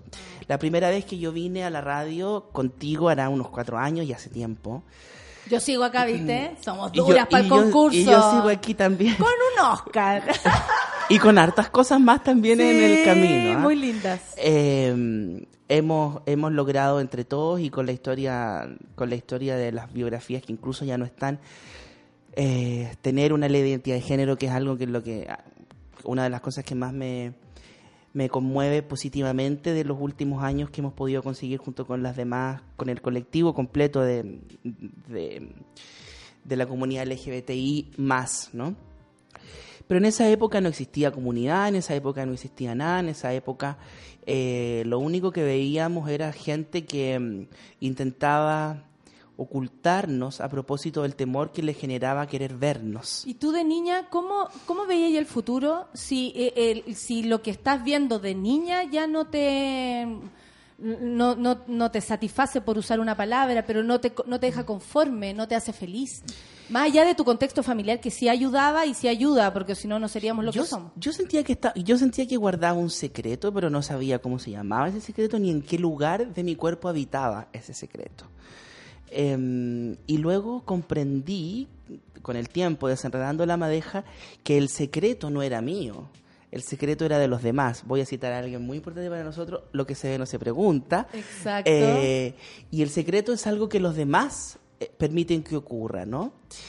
Y luego entendí que eh, dominar, conquistar el espacio no habitado es precisamente poner la información sobre la mesa y preguntar, en vez de ¿por qué? Mm. Sí. ¿Por qué no? ¿Quién te dice que no? ¿Por qué no? ¿Por qué no podemos cambiar la constitución del 80? ¿Eh? ¿Por qué no podemos hacer que eh, seamos más las personas que tengamos participación? O todos. O por último, si quieres puedes renunciar a cierta participación, pero no que te hagan renunciar de esa participación sin que tú sepas que puedes participar. Entonces hay un sinfín de temas que ocurrieron cuando yo era chica que me fueron entregando herramientas para cuestionármelo todo. Yo creo que una de las cosas más importantes que me pasaron fue entender que el espacio crítico, el espacio cuestionamiento, es algo que me permitió luego entenderme a mí misma, porque me cuestioné a mí misma también. No, no, no, no me quedé solo con el reducto de por qué me molestan, por qué me miran, por qué me atacan, por qué esto. Era en realidad, ¿por qué ellos no se sienten felices siendo ellos y ven en la infelicidad del otro un espacio de felicidad propia? Una especie como de efervescencia, ¿no? Sí, sí, sí. Eh, en, la que, en la que nadie gana. Y entonces luego... Es verdad, nadie gana, porque tú estás ahí dentro de tu lugar sintiéndote a lo mejor discriminada y el otro eh, reconoce ahí una posibilidad de hacer daño. ¿Quién gana ahí? Nadie. Nadie. Nadie. Y eh, entendí eso y luego comprendí que eh, en el caso mío, porque sé que en otros casos no es así, pero puedo hablar por mí, en el caso mío aquellos que me, aquellos que me enfrentaron con la violencia, mis, mis compañeros de, de curso en esa época y todo, no eran victimarios del todo. Eran personas, eran niños pequeñitos, chicos como yo, que no entendían lo que estaban haciendo porque nadie se los había explicado. Y, y eso es así porque en el contexto en el que vivíamos en Chile en esa época, era muy difícil poder revelarse. Revelarse Desde cualquier punto de vista. desde cualquier Sí. punto de vista, revelarse con V y con B. Sí. Eh, porque Pinochet era senador vitalicio, el Mamo Contreras estaba vivo, eh, acuérdate del boinazo, acuérdate, ¿no? O sea, todo, todo parecía ser algo en peligro, ¿no? Eh, y recuerdo muy bien que, mis padres me, dijeron, mira, la dignidad es algo que no te van a poder quitar nunca. Defiéndela. Defiende tu dignidad. ¿Y qué hice? Me convertí en artista. De chica. Escribía, cantaba, hueveaba en el teatro, ¿me entendí? Y de esa forma logré entender que mm, la agresión es parte de es parte de una de una debilidad del ser humano cuando intenta ser fuerte ante el otro entendiendo que no lo es Em, ¿Y ahora qué te parece, ahora que hablaste de dignidad? Somos un pueblo que ha salido a la calle en masa, día tras día, en busca de, la dignidad. Hace un año atrás, o un poquito más, le escribí, le escribí un poema a Arlena Aliaga, que es una chica trans, que, que, que esta chica que apareció en el, en el Liceo 1, y le escribí un poema hace más de un año, en donde yo digo, em, no se puede ser rebelde sin antes ser digno, y la dignidad no es una fe, es un derecho. Y pareciera ser que hoy esa, esa, esa frase que escribí hace tiempo atrás me resuena mucho porque estamos hablando de rebeldía y de dignidad, pero, pero, pero para rebelarse uno, uno debe de entender que hay espacios de dignidad que fueron negados. ¿Me entiendes? Por eso todos nos rebelamos ante una situación y estamos todos juntos ante esta, ante esta, ante estas demandas que tenemos y nos hemos encontrado en las marchas y nos, y, nos hemos hecho cariño, a pesar de sentir eh, la nebulosa del lacrimógeno, ¿verdad?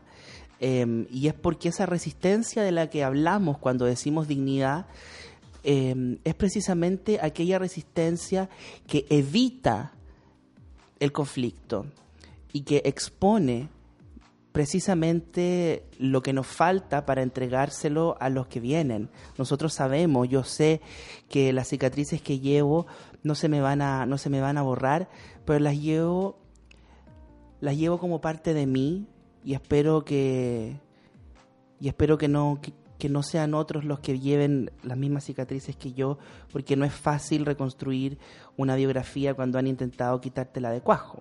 Exactamente. El libro llega, creo, en un muy buen momento. Eh, ¿Te acuerdas que lo hablamos? Que claro, uno dice, ¿cómo voy a lanzar un libro si ahora Chucha, está me, pasando me- esto? me dio mucho pudor. De hecho, estuve como una semana. Se tiene que hacer, yo creo, un libro de todos los proyectos que estaban en este minuto a punto de lanzarse, no se lanzaron, claro. cayeron por ahí. Proyecto Dignidad le poníamos. poner. Eh, estaba yo con el libro en mi mano hace una semana atrás Sí. y yo lo tenía ahí fumada. ¿Cuánto te demoraste en hacerlo? Porque cuesta. como un año y medio, em- empecé a escribir en los aeropuertos, empecé... Entonces primero me di La cuenta soledad del, que... Claro, de la, los aeropuertos. la soledad de los aeropuertos, de los hoteles, ¿no? De toda esta cosa. Entonces empecé a escribir y me di cuenta que se estaba poniendo muy poético. como que me, como que me caía el durs. Entonces el editor me dijo, Dani, está la raja y todo, pero explica, cuéntame la historia, ¿no? claro, claro. Entonces lo bajé un poquito a una, a una cosa más prosa poética, si tú quieres. Sí, pero ya sí, llega un momento, ya llega un momento en que ya se pone súper, súper, súper crónico. Sí. Y después ya termina como, como, como termina. Pero claro, lo empecé a escribir, hará un año y medio, después dejé de escribir porque me fui a hacer lo de Netflix, después hice una película en Italia y estuve viviendo en Milán. ¿Cuándo sale eso, la película? Sale pronto, yo creo que a principios del año próximo. Yo no estoy tan segura, pero no debería de demorarse mucho tiempo más. Entonces estaba yo con clases de italiano, tú sabes que... Pero como- tú eres muy dada a, lo- a, los, a los idiomas. Pero es que, pero es que una, una fue criada con el Papa Juan Pablo II, que era políglota, pues, mijita. Ah, Entonces, perfecto. entonces, ¿Eres eh, políglota? Están mirando a mi papá. Que, bueno, pero, pero lo que Tu quiere papá te igual, este, este señor no envejece. No, porque como, como Te pasaste. No. tiene un pacto con los dulces, Sí, entonces se sí. mantiene, se mantiene. Willy Wonka. Willy perfecto. Wonka, Willy Wonka. Eh, entonces, como teníamos esta, esta, esta mm, apreciación de que los idiomas eran algo muy importante y hablar inglés era algo muy importante. Qué bueno, Ah, qué bueno. Entonces vino yo, perfecto. yo dije, bueno, voy a aprender a hablar los más idiomas que pueda. Y aprendí a hablar inglés bien. Y luego, eh, cuando empecé a viajar, dije, oye, qué interesante es el alemán, oye, qué interesante es el italiano, oye, qué interesante. Y empecé. Pero claro, hay idiomas que son un poco más complejos y el italiano no era tan distinto por el tema de la ópera y todo lo que yo sabía antes. Y acepté hacer ese trabajo y me fui. Me fui a Italia a vivir un tiempo, como tres, cuatro meses, y estuve allá. eh, viviendo para construir un personaje que es una chilena, que, que, que- que vive en Milán hace 10 años o un poco más, y que es madre, y que tiene una relación de amistad con un, con un chico que es francés, que lo hace Neil Schneider, que es un actor muy bueno, eh, muy destacado eh, francés, y él también tiene una hija y nosotros trabajamos en un taxi.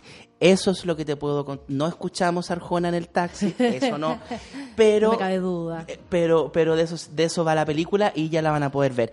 En fin, la cosa es que... En el libro tenemos parte de tu historia, tenemos tu poética también, que me parece que Tenemos. bueno que le bajaste, pero que no le bajaste tanto, porque es tu forma también de, de hacer las cosas. Como tú dices, siempre mi forma es eh, en como yo lo llevo. Yo actúo de una manera, me comunico de una manera, escribo de una manera, y eso es, es bacán porque uno ya con- empieza a conocer tu pluma, ya sea cuando hablas o cuando uno te lee. Tengo, eh, tengo eh, esta, este pudor tremendo de, de, de escribir, o sea, para mí es algo que me da mucho pudor. Pero ¿Que te lean? ¿Te da pudor? ¿Esto Me- te tiene muy pudorizada? me tiene, me tiene, me tiene a dos risas de 5 miligramos diarios. No, pero eso yo creo que todo Chile ahora. Puta, ahora, ahora está más difícil conseguir risa que pitos, weón. Es una cosa que yo digo, pero por favor. Aldo te apasiona la primera línea, dice. En cualquier momento. en cualquier momento aparecen en Tinder, en Grindr. con el, men- con el mentolatum. No, Eh, viejita, esas cosas. Tú sabes esa- que el mentolatum es lo más peligroso, esas por lo cosas, que se ha visto. esas cosas irritantes, mi amor. Una que tiene reflujo, ¿sabes? Para Esas tu cosas cuerpo no hermoso. Oye, Claro. Dani, eh, bueno, tienes muchos planes, te vas pronto a, a- fuera de Chile también a seguir trabajando, Sí. pero nos dejas este libro, pues nos dejas este libro acá y tú, ¿qué crees que es el aporte de este libro hoy en, en esta revolución que estamos viviendo? La palabra estallido, la, la frase estallido social no me gusta tanto, prefiero revolución. Estallido social es como que te sale una espinilla en la cara, Sí, es como raro, ¿no? como- ah, estalla. No, yo creo que, yo creo que el el- la palabra estallido tiene más que ver con la irresponsabilidad o la inoperancia política que hemos tenido en los últimos 45 años en el país. Ah, precisamente, en el fondo es una cosa de una cosa reaccionaria a propósito de algo que no hemos vivido, que no hemos tenido, que no hemos podido comprender como derechos que han sido negados. Eso por una parte. Pero por otro lado, creo que eh, me da un poco de pudor decirte qué deja este libro. Lo que sí te puedo decir es que me, me hizo meterme en, en los recuerdos más arcaicos de mi memoria. Aparece la historia con mi primera amiga, que se llamaba Pía, que, que ahí van a ustedes saber de qué se trata. Aparece la historia de, mi, de, de cuando yo me robaba las flores en, en, en la plaza y luego yo me hacía coronas de flores. Entonces decían, oye, pero es, es- este niñito que raro que usa coronas de flores. Y la gente hablaba de las flores y no de mí. Entonces ahí hay una cosa que aprendí a usar eh, a mi favor. Lo que me gustaría es que lo pudiesen leer, lo que me gustaría es que mm, me pudiesen decir si les gusta o no, y también lo que me gustaría es que pudiesen intentar escribir su propia historia em, sin esperar que alguien les ponga los- las comas, los acentos, las tildes y, y todo, ¿no?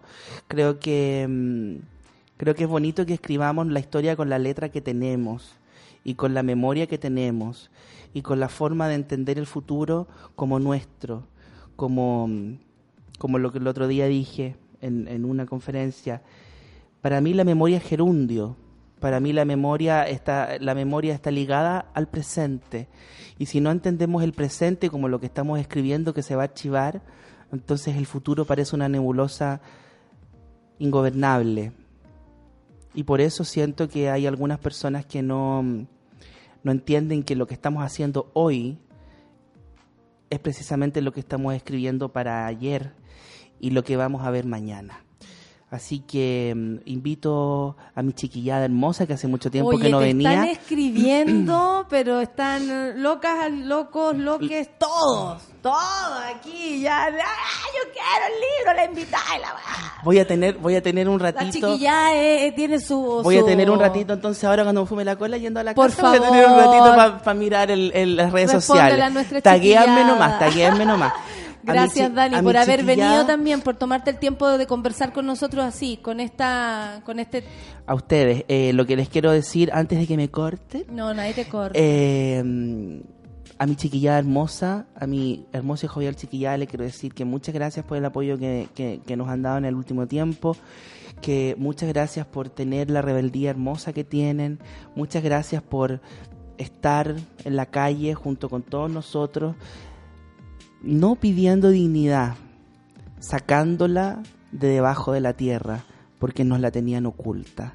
Y hoy la podemos ver, la podemos tocar, la podemos oler, nos podemos casar con ella. Gracias y espero que puedan ser tanto más rebeldes, tanto más dignos como hemos sido hasta el día de hoy. Nos vemos en la próxima. Gracias, Dani. Nos vemos mañana en el lanzamiento de este Mañana es el lanzamiento de mi libro Chiquillada. Rebeldía, resistencia, amor, Dani Vega. Muchas gracias, Dani. Muchas a su equipo también, a su padre maravilloso, a su madre, a su familia, que siempre está, a tu hermano, que siempre te dan ese colchón que uno dice, la Dani no anda sola. No, mijita. Nunca anda sola. Porque Gracias. además tiene a todas que nos defienda, a todas, a todas. Estamos todas, todas. La Estamos- Calila, la Mojojojo, La la, Dani Maya. Vega, las todas. Gracias, Dani. Que te vaya Gracias, muy bien. chiquillada. Nos vemos, chao. Nos vamos a escuchar música con esto bonito que pasó hoy. Muchas gracias.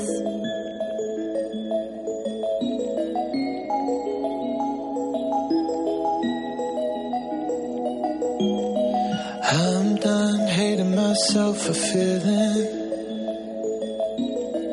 I'm done crying myself away. Gotta leave and start the healing.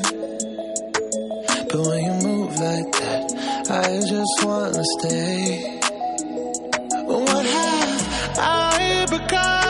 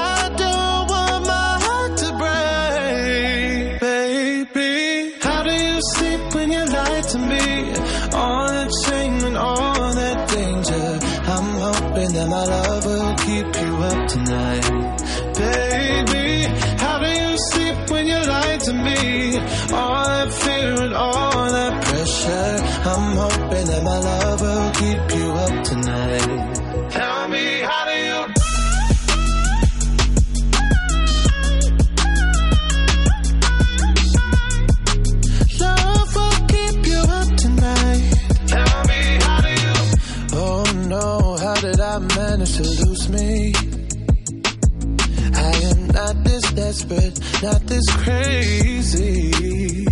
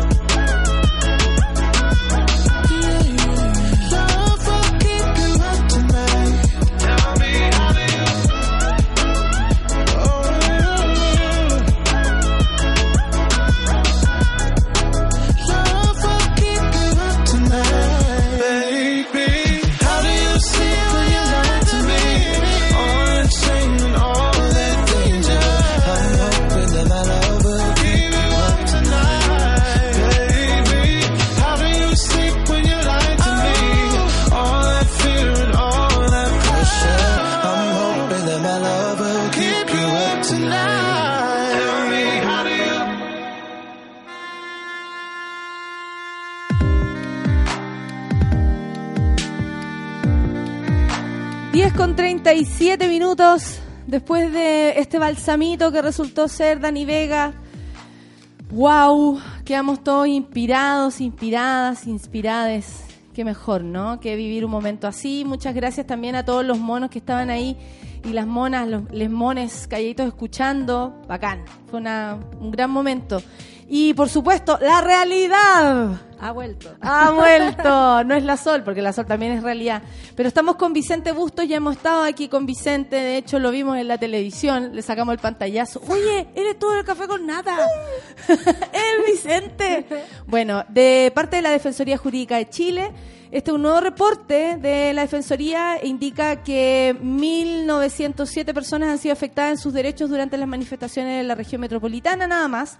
Además, hace algunos días decenas de personas llegaron hasta la ex posta central afectados por lo que ellos dicen se trataría de un gas distinto al lacrimógeno, de color verde o anaranjado que provocaría mareos, vómitos, náuseas, entre otras cosas. Ya hemos, yo he escuchado muchísimo esto también. Y ustedes han recibido los reportes, pero no me puedo quedar sin preguntarte, Vicente, ¿qué ha pasado desde la última vez que estuviste acá? Con todo, con usted, la Defensoría, hubo un paro, los sacaron del edificio, los pusieron de nuevo. ¿Cómo, en qué situación está la Defensoría? Porque han tenido mucho trabajo, pero también entre medio tener que ir incluso a Quito a hablar frente a la Comisión Interamericana de Derechos Humanos. En fin, les ha pasado de todo. Sí, no ha pasado de todo. Bueno, muchas gracias por la invitación. Eh, mira, desde la última visita que me tocó a mí realizar, entiendo que se había realizado también una visita de parte de la Defensoría entre medio, pero ciertamente han pasado hartas cosas en el camino. Eh, por ejemplo, Como te comentaba la primera vez que venía, nosotros estábamos en un momento en que estábamos recién empezando la labor de visibilización de las causas que nosotros estábamos enfrentando, de los Cierto. casos. Y, lo, y, y llegó tal, tal esa tarea que nosotros logramos incluso llevar esos casos ante la Corte Inter- o sea, ante la Comisión Interamericana de Derechos Sí. Humanos. Entonces estuvimos, de hecho, se cumplen ya dos semanas de la audiencia que se realizó allá, donde tuvimos la oportunidad de hablar junto con los demás representantes de la sociedad civil. También estuvo ahí también la Defensoría de la Niñez, el Sí. Instituto Nacional de Derechos Humanos.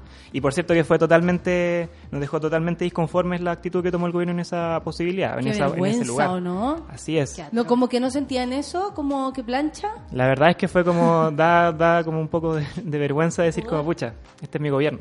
Eh, o el gobierno, este, este, este es el Estado de Chile, básicamente defendiéndose, hablando de los... Y de alguna manera quedó como claro ahí en la mesa todo lo que estaba pasando, ¿no? Como incluso siento yo que se evidenció más al, al agresor y al opresor, como que quedó clarísimo. quién Yo era. creo que quedó clara la película. O sea, Ah. como decirlo así de simple, ir a una instancia internacional de derechos humanos a decir es que esto necesita contexto, en verdad yo creo que es una cuestión totalmente irresponsable.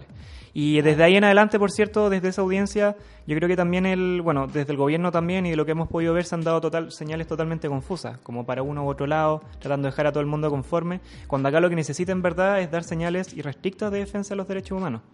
Y en ese sentido, por ejemplo, eh, la semana pasada también, yo creo que eso también es importante comentarlo, estuvo un equipo de la Comisión Interamericana. Sí. Eh, no era toda la comisión, sino que esto es una visita preparatoria. Eso quiere decir que en vías de tener esta visita más extensa, donde ir ya les permitieron. Claro, o sea, un ya- tanto tarde, pero les permitieron Claro, entrar. claro, pero como igual eso toma tiempo, como entonces lo que ahora se está haciendo la semana pasada era una primera visita. Entonces ahí, por ejemplo, nosotros tuvimos la oportunidad de participar como defensoría en algunas reuniones. Particularmente en mi caso, como también eh, formo parte del centro de estudiantes, tuvimos una reunión particularmente con las federaciones y centros de estudiantes secundarios y tuvimos la oportunidad de hablar de la, con, con este equipo, la comisión. Y por cierto que ellos están totalmente conscientes de lo que está pasando en Chile y ahí están viendo los pasos a seguir para, para ver qué hacer, porque yo creo que esto es una situación súper grave y una situación súper grave que yo creo que es llamativa porque se está repitiendo harto en Latinoamérica, Sí. en Colombia, Sí. viene este tema de Ecuador, el ida y vuelta ya, entonces es un tema que yo creo que está siendo obviamente una preocupación a nivel internacional. Exactamente. Súper bueno además que ellos que están tan conscientes también sean como súper activos en cuanto a, la, a decirlo. O sea, como está Claro. pasando algo raro, se está vulnerando los derechos humanos rápidamente en todas partes.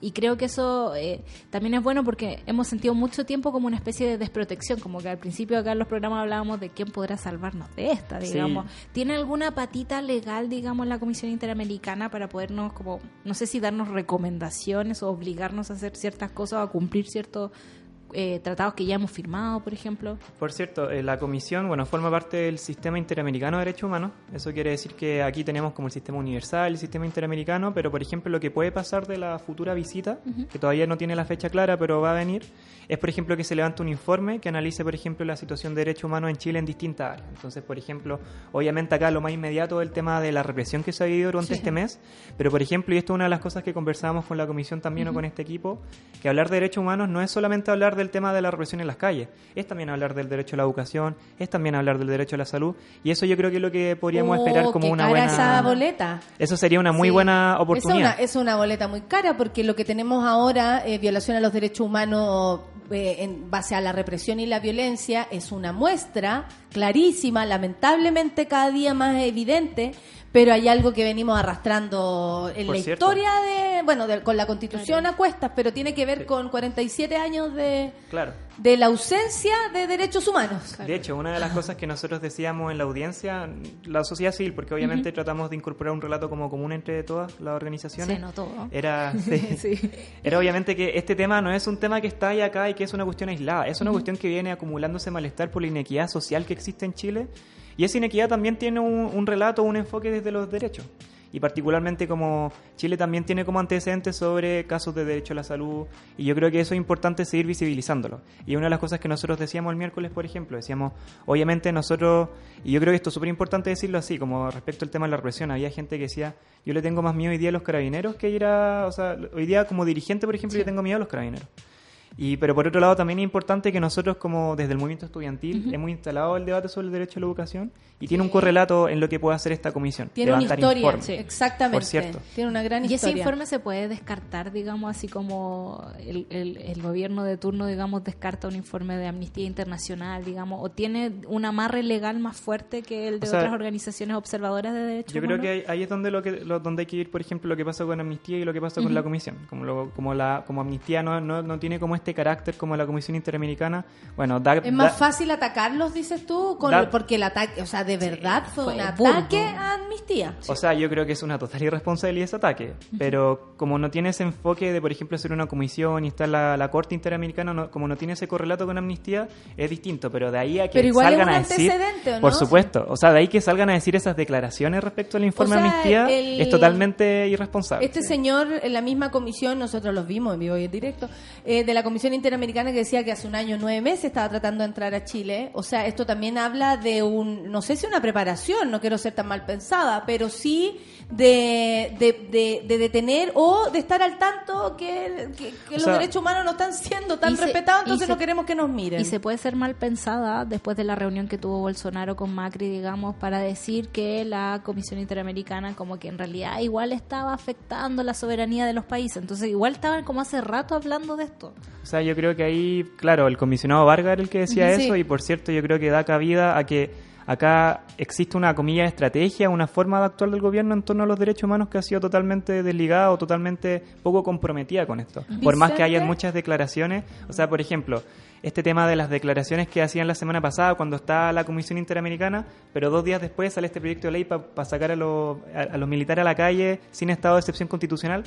Hay señales equivo y, y como totalmente confusas en este sentido. Exactamente. Vicente, ¿cuáles son los casos que ustedes, por ejemplo, hoy están llevando en, no sé si en números masivos, no sé si hay algo que le esté llamando la atención, porque han ocurrido un montón de cosas. Tiene que ver con, por ejemplo, la semana pasada hubo gente que incluso se tiró al Mapocho tratando de huir eh, de esta encerrona que hizo Carabinero.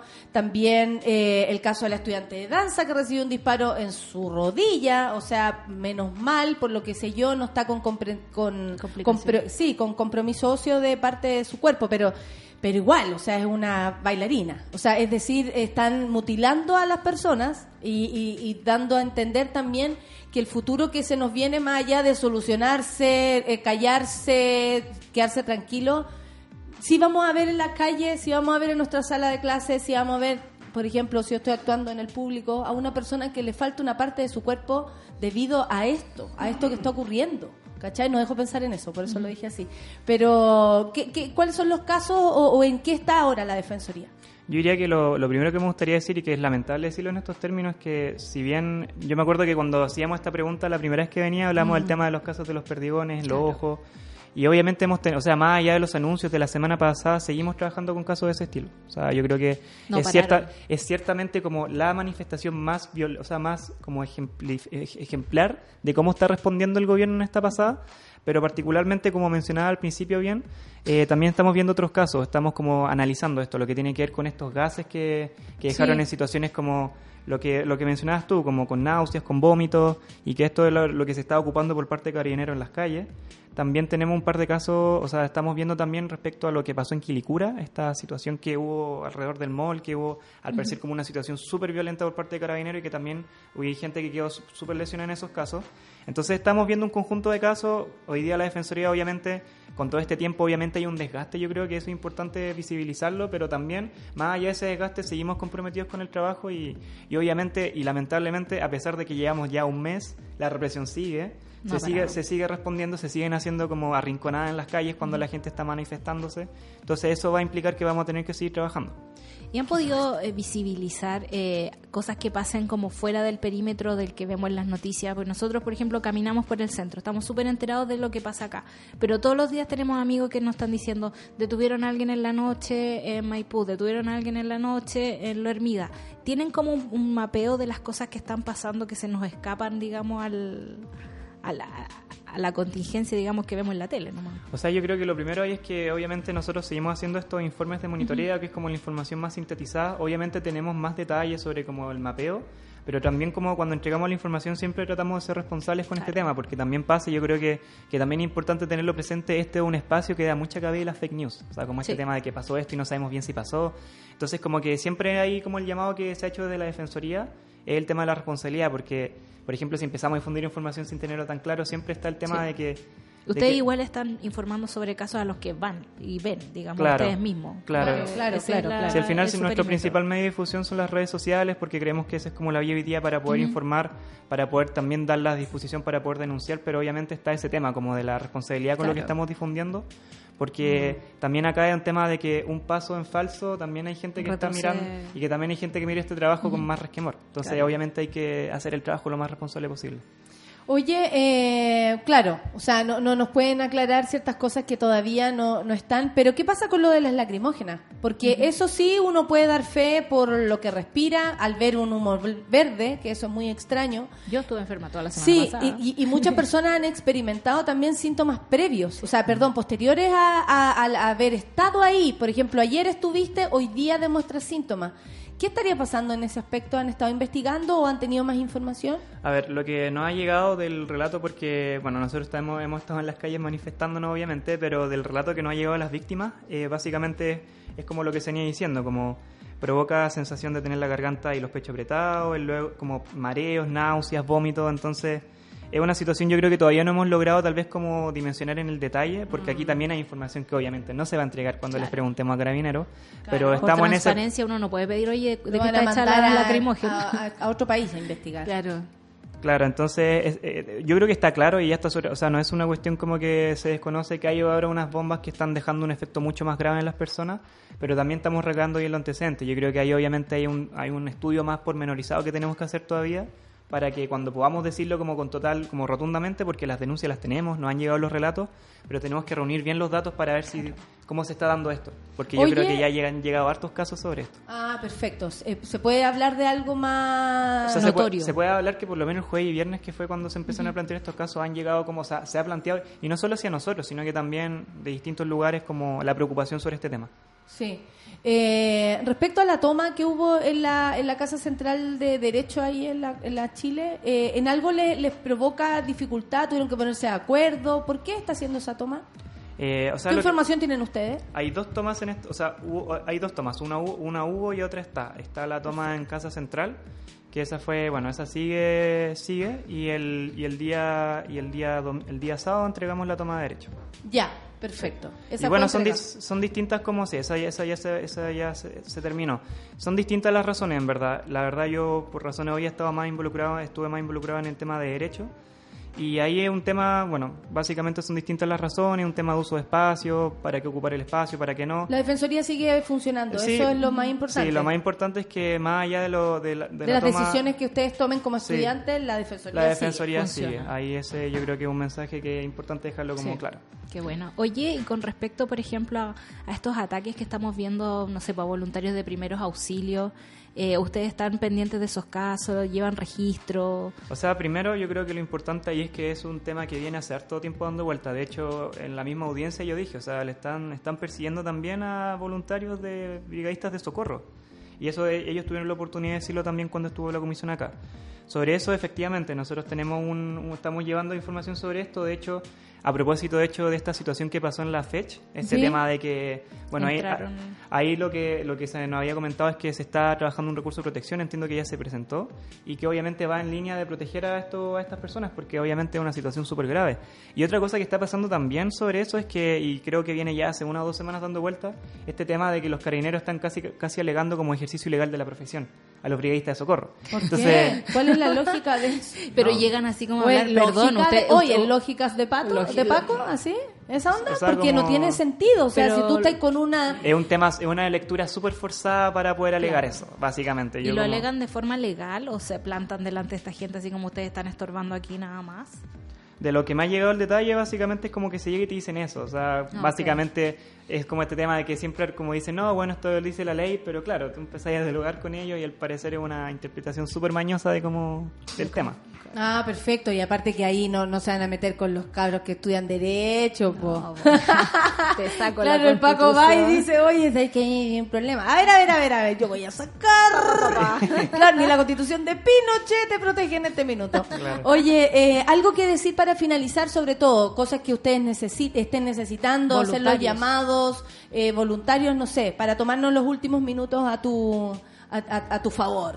Yo creo que lo primero, o sea, como señalar, como me preguntabas, como el trabajo de la Defensoría va a seguir sobre eso, eh, efectivamente nosotros estamos como, un, como viendo el tema con más voluntarios, estamos haciendo más llamados, por ejemplo, porque igual la gente está cansada. O sea, eh, yo creo que ha sido un trabajo incansable y, o sea, un, trabajo que ha sido como bien agotador, pero seguimos en eso y estamos como en esta suerte como de recambio, por así decir, de equipos de voluntarios. Hay gente que sigue comprometida desde el minuto uno. Sí. Y en ese sentido, obviamente, el llamado yo creo que es a seguir denunciando y no solamente hacia la Defensoría. O sea, yo creo que, por ejemplo, la Defensoría de la Niñez, la PATI ha hecho un trabajo excelente. Sí. El Instituto Nacional de Derechos Humanos, el llamado ahí yo creo que es a seguir denunciando. De Y- hecho, mira, es- la, la Celia Alejandra, el otro día ella habló y dijo, mientras se estaban haciendo ciertas cosas, mi primo fue torturado por carabineros el jueves, estudia en la Chile, pero ya hizo denuncias a la PDI, al Instituto Nacional de Derechos Humanos.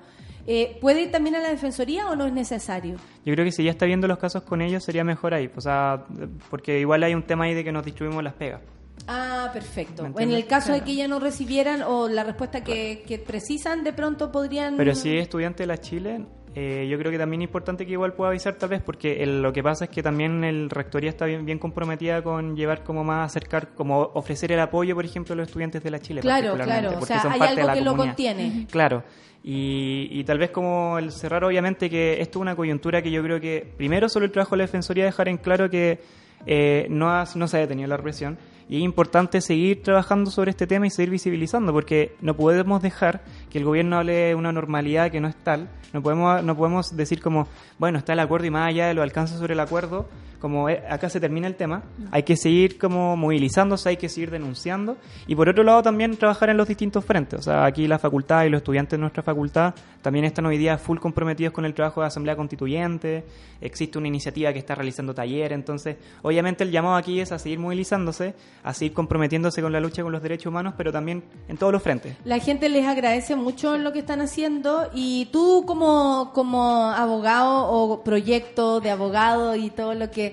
te- te- ¿Se habían puesto alguna vez en este caso, por ejemplo, en, las clases, en, la, en, el, en el supuesto, en, en algo? ¿Habían pensado que tenían que eh, marchar así y, y Ejercer poner, de esta y ejercer de esta manera? Yo creo que ahí hay una reflexión, yo creo, interesante como que me ha dado vuelta a mí por lo menos. Y es que también conversándolo con, con demás compañeros y compañeros, es que uno tiene esta idea de que ser abogado en derecho humano es dedicarse como 24/7 a trabajar en esta instancia, en una ONG, pero uno, cualquiera puede ser, cualquier estudiante, cualquier abogado puede ser un abogado en derecho humano. Que esto es lo que decía, de hecho, mi profesor, que es Tomás Ramírez, que este también, este otro que está trabajando desde la Defensoría, este otro vocero.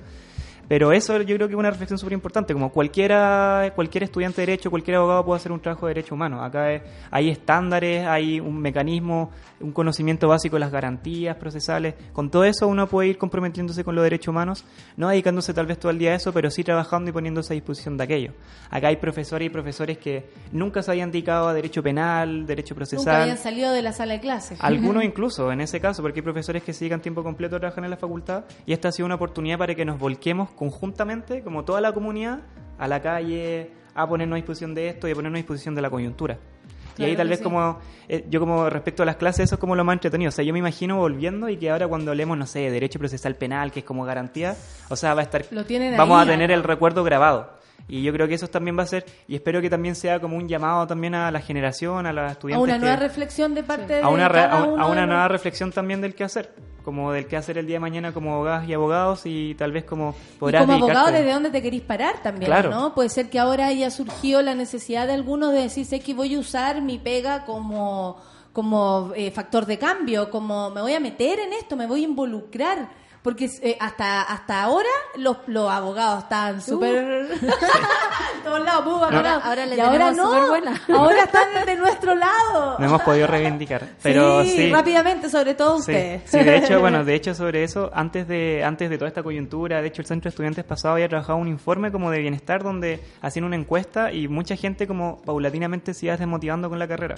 Yo creo que es igual un tema como que le, obviamente nos da harta vuelta, pero yo creo que, y conversando con gente, con gente de la facultad, esto ha sido una oportunidad para volver a reencantarse con la carrera, ver lo que uno puede hacer. Mira. Como el solo hecho de tener estos conocimientos y de ponerse frente a un carabinero y decirle, Bueno, y ahora no, ha esto es sido, así". ha sido Vicente la justicia eh, la que ha, y de la comisión se, se dijo que por suerte es, eh, la justicia, ya sea usted como ahí aperrando, tanta gente también como usted, pero desde los mismos tribunales han dado respuestas rápidas, eh, los fiscales han estado a la altura, las fiscales tam- como que ha, ha surgido una rápida reflexión o ya venían reflexionando de parte de, de- en el actuar. O sea, creo que hemos podido contar hoy día más que nunca con los tribunales de justicia o, o los abogados, las abogadas, mm, como nunca antes. Sí, sí. ¿Cierto? Como si comparamos las dictaduras, en algún momento hasta eso no existía y no estaba de parte del pueblo. De hecho, yo creo que eso queda también claro en el, en el hecho de que en la, en la instancia, en la audiencia, estuvo el Colegio de Abogados, estuvo la Asociación de Magistrados, y por supuesto que ahí también cada uno contaba como su perspectiva de cómo iba enfrentando este tema. Yo creo que más allá de la más allá del hecho de que estemos en distintos espacios de trabajo, tal vez como la defensoría más directamente con las víctimas, obviamente los tribunales tienen que estar de otra perspectiva. Todos Claro, hemos estado, todos hemos estado, lugar. pero sin perjuicio de eso, todos hemos estado con un punto de base común y ese punto de base es la defensa de los derechos humanos. Yo creo que eso ha sido como lo bonito de este, a pesar de todo lo que ha pasado, lo bonito ha sido como la posibilidad de que se comprometa esta, comillas, comunidad jurídica con los derechos humanos. Qué bonito. Muchas gracias, Vicente. Espero no verte más. Eh, Eres de esa gente que no quiero ver más. No, mentira. Muchas gracias, Vicente, sobre todo porque hoy más que nunca se hace necesario que cada uno desde su lugar pueda colaborar, pueda ofrendar lo que hace eh, y aprender en el camino también qué profesional queréis ser para el futuro. Eh, encuentro que es una súper buena oportunidad.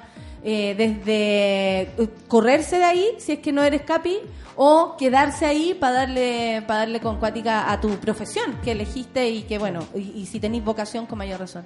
Que les vaya súper bien muchas gracias a la defensoría jurídica de la Chile en especial a Rocío Fondón que les vaya no que les vaya muy bien a todos y muchas gracias por lo Muchas que están gracias a ustedes haciendo. por la invitación. gracias Sol. Gracias Lucho. Nos vamos con música. Eh, Fernando Milagros despierto para que despierte el Vicente porque se está quedando dormido gracias chao Mujeres, nos vemos en la marcha a las 5 de la tarde y bueno, y todo el día en, el, en Chile, pero hoy día se conmemora el Día Internacional en contra de la Violencia hacia la Mujer. A las 5 de la tarde estaremos todas marchando, las espero ahí, ¿eh? las espero ahí.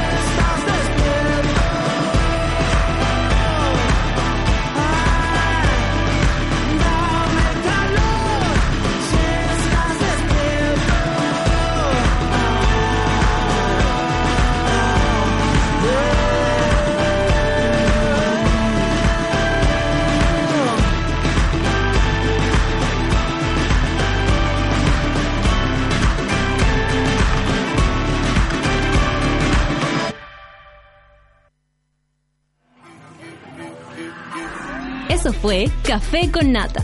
Gracias por ser parte de esta comunidad y hacer de Mordor un lugar más apacible.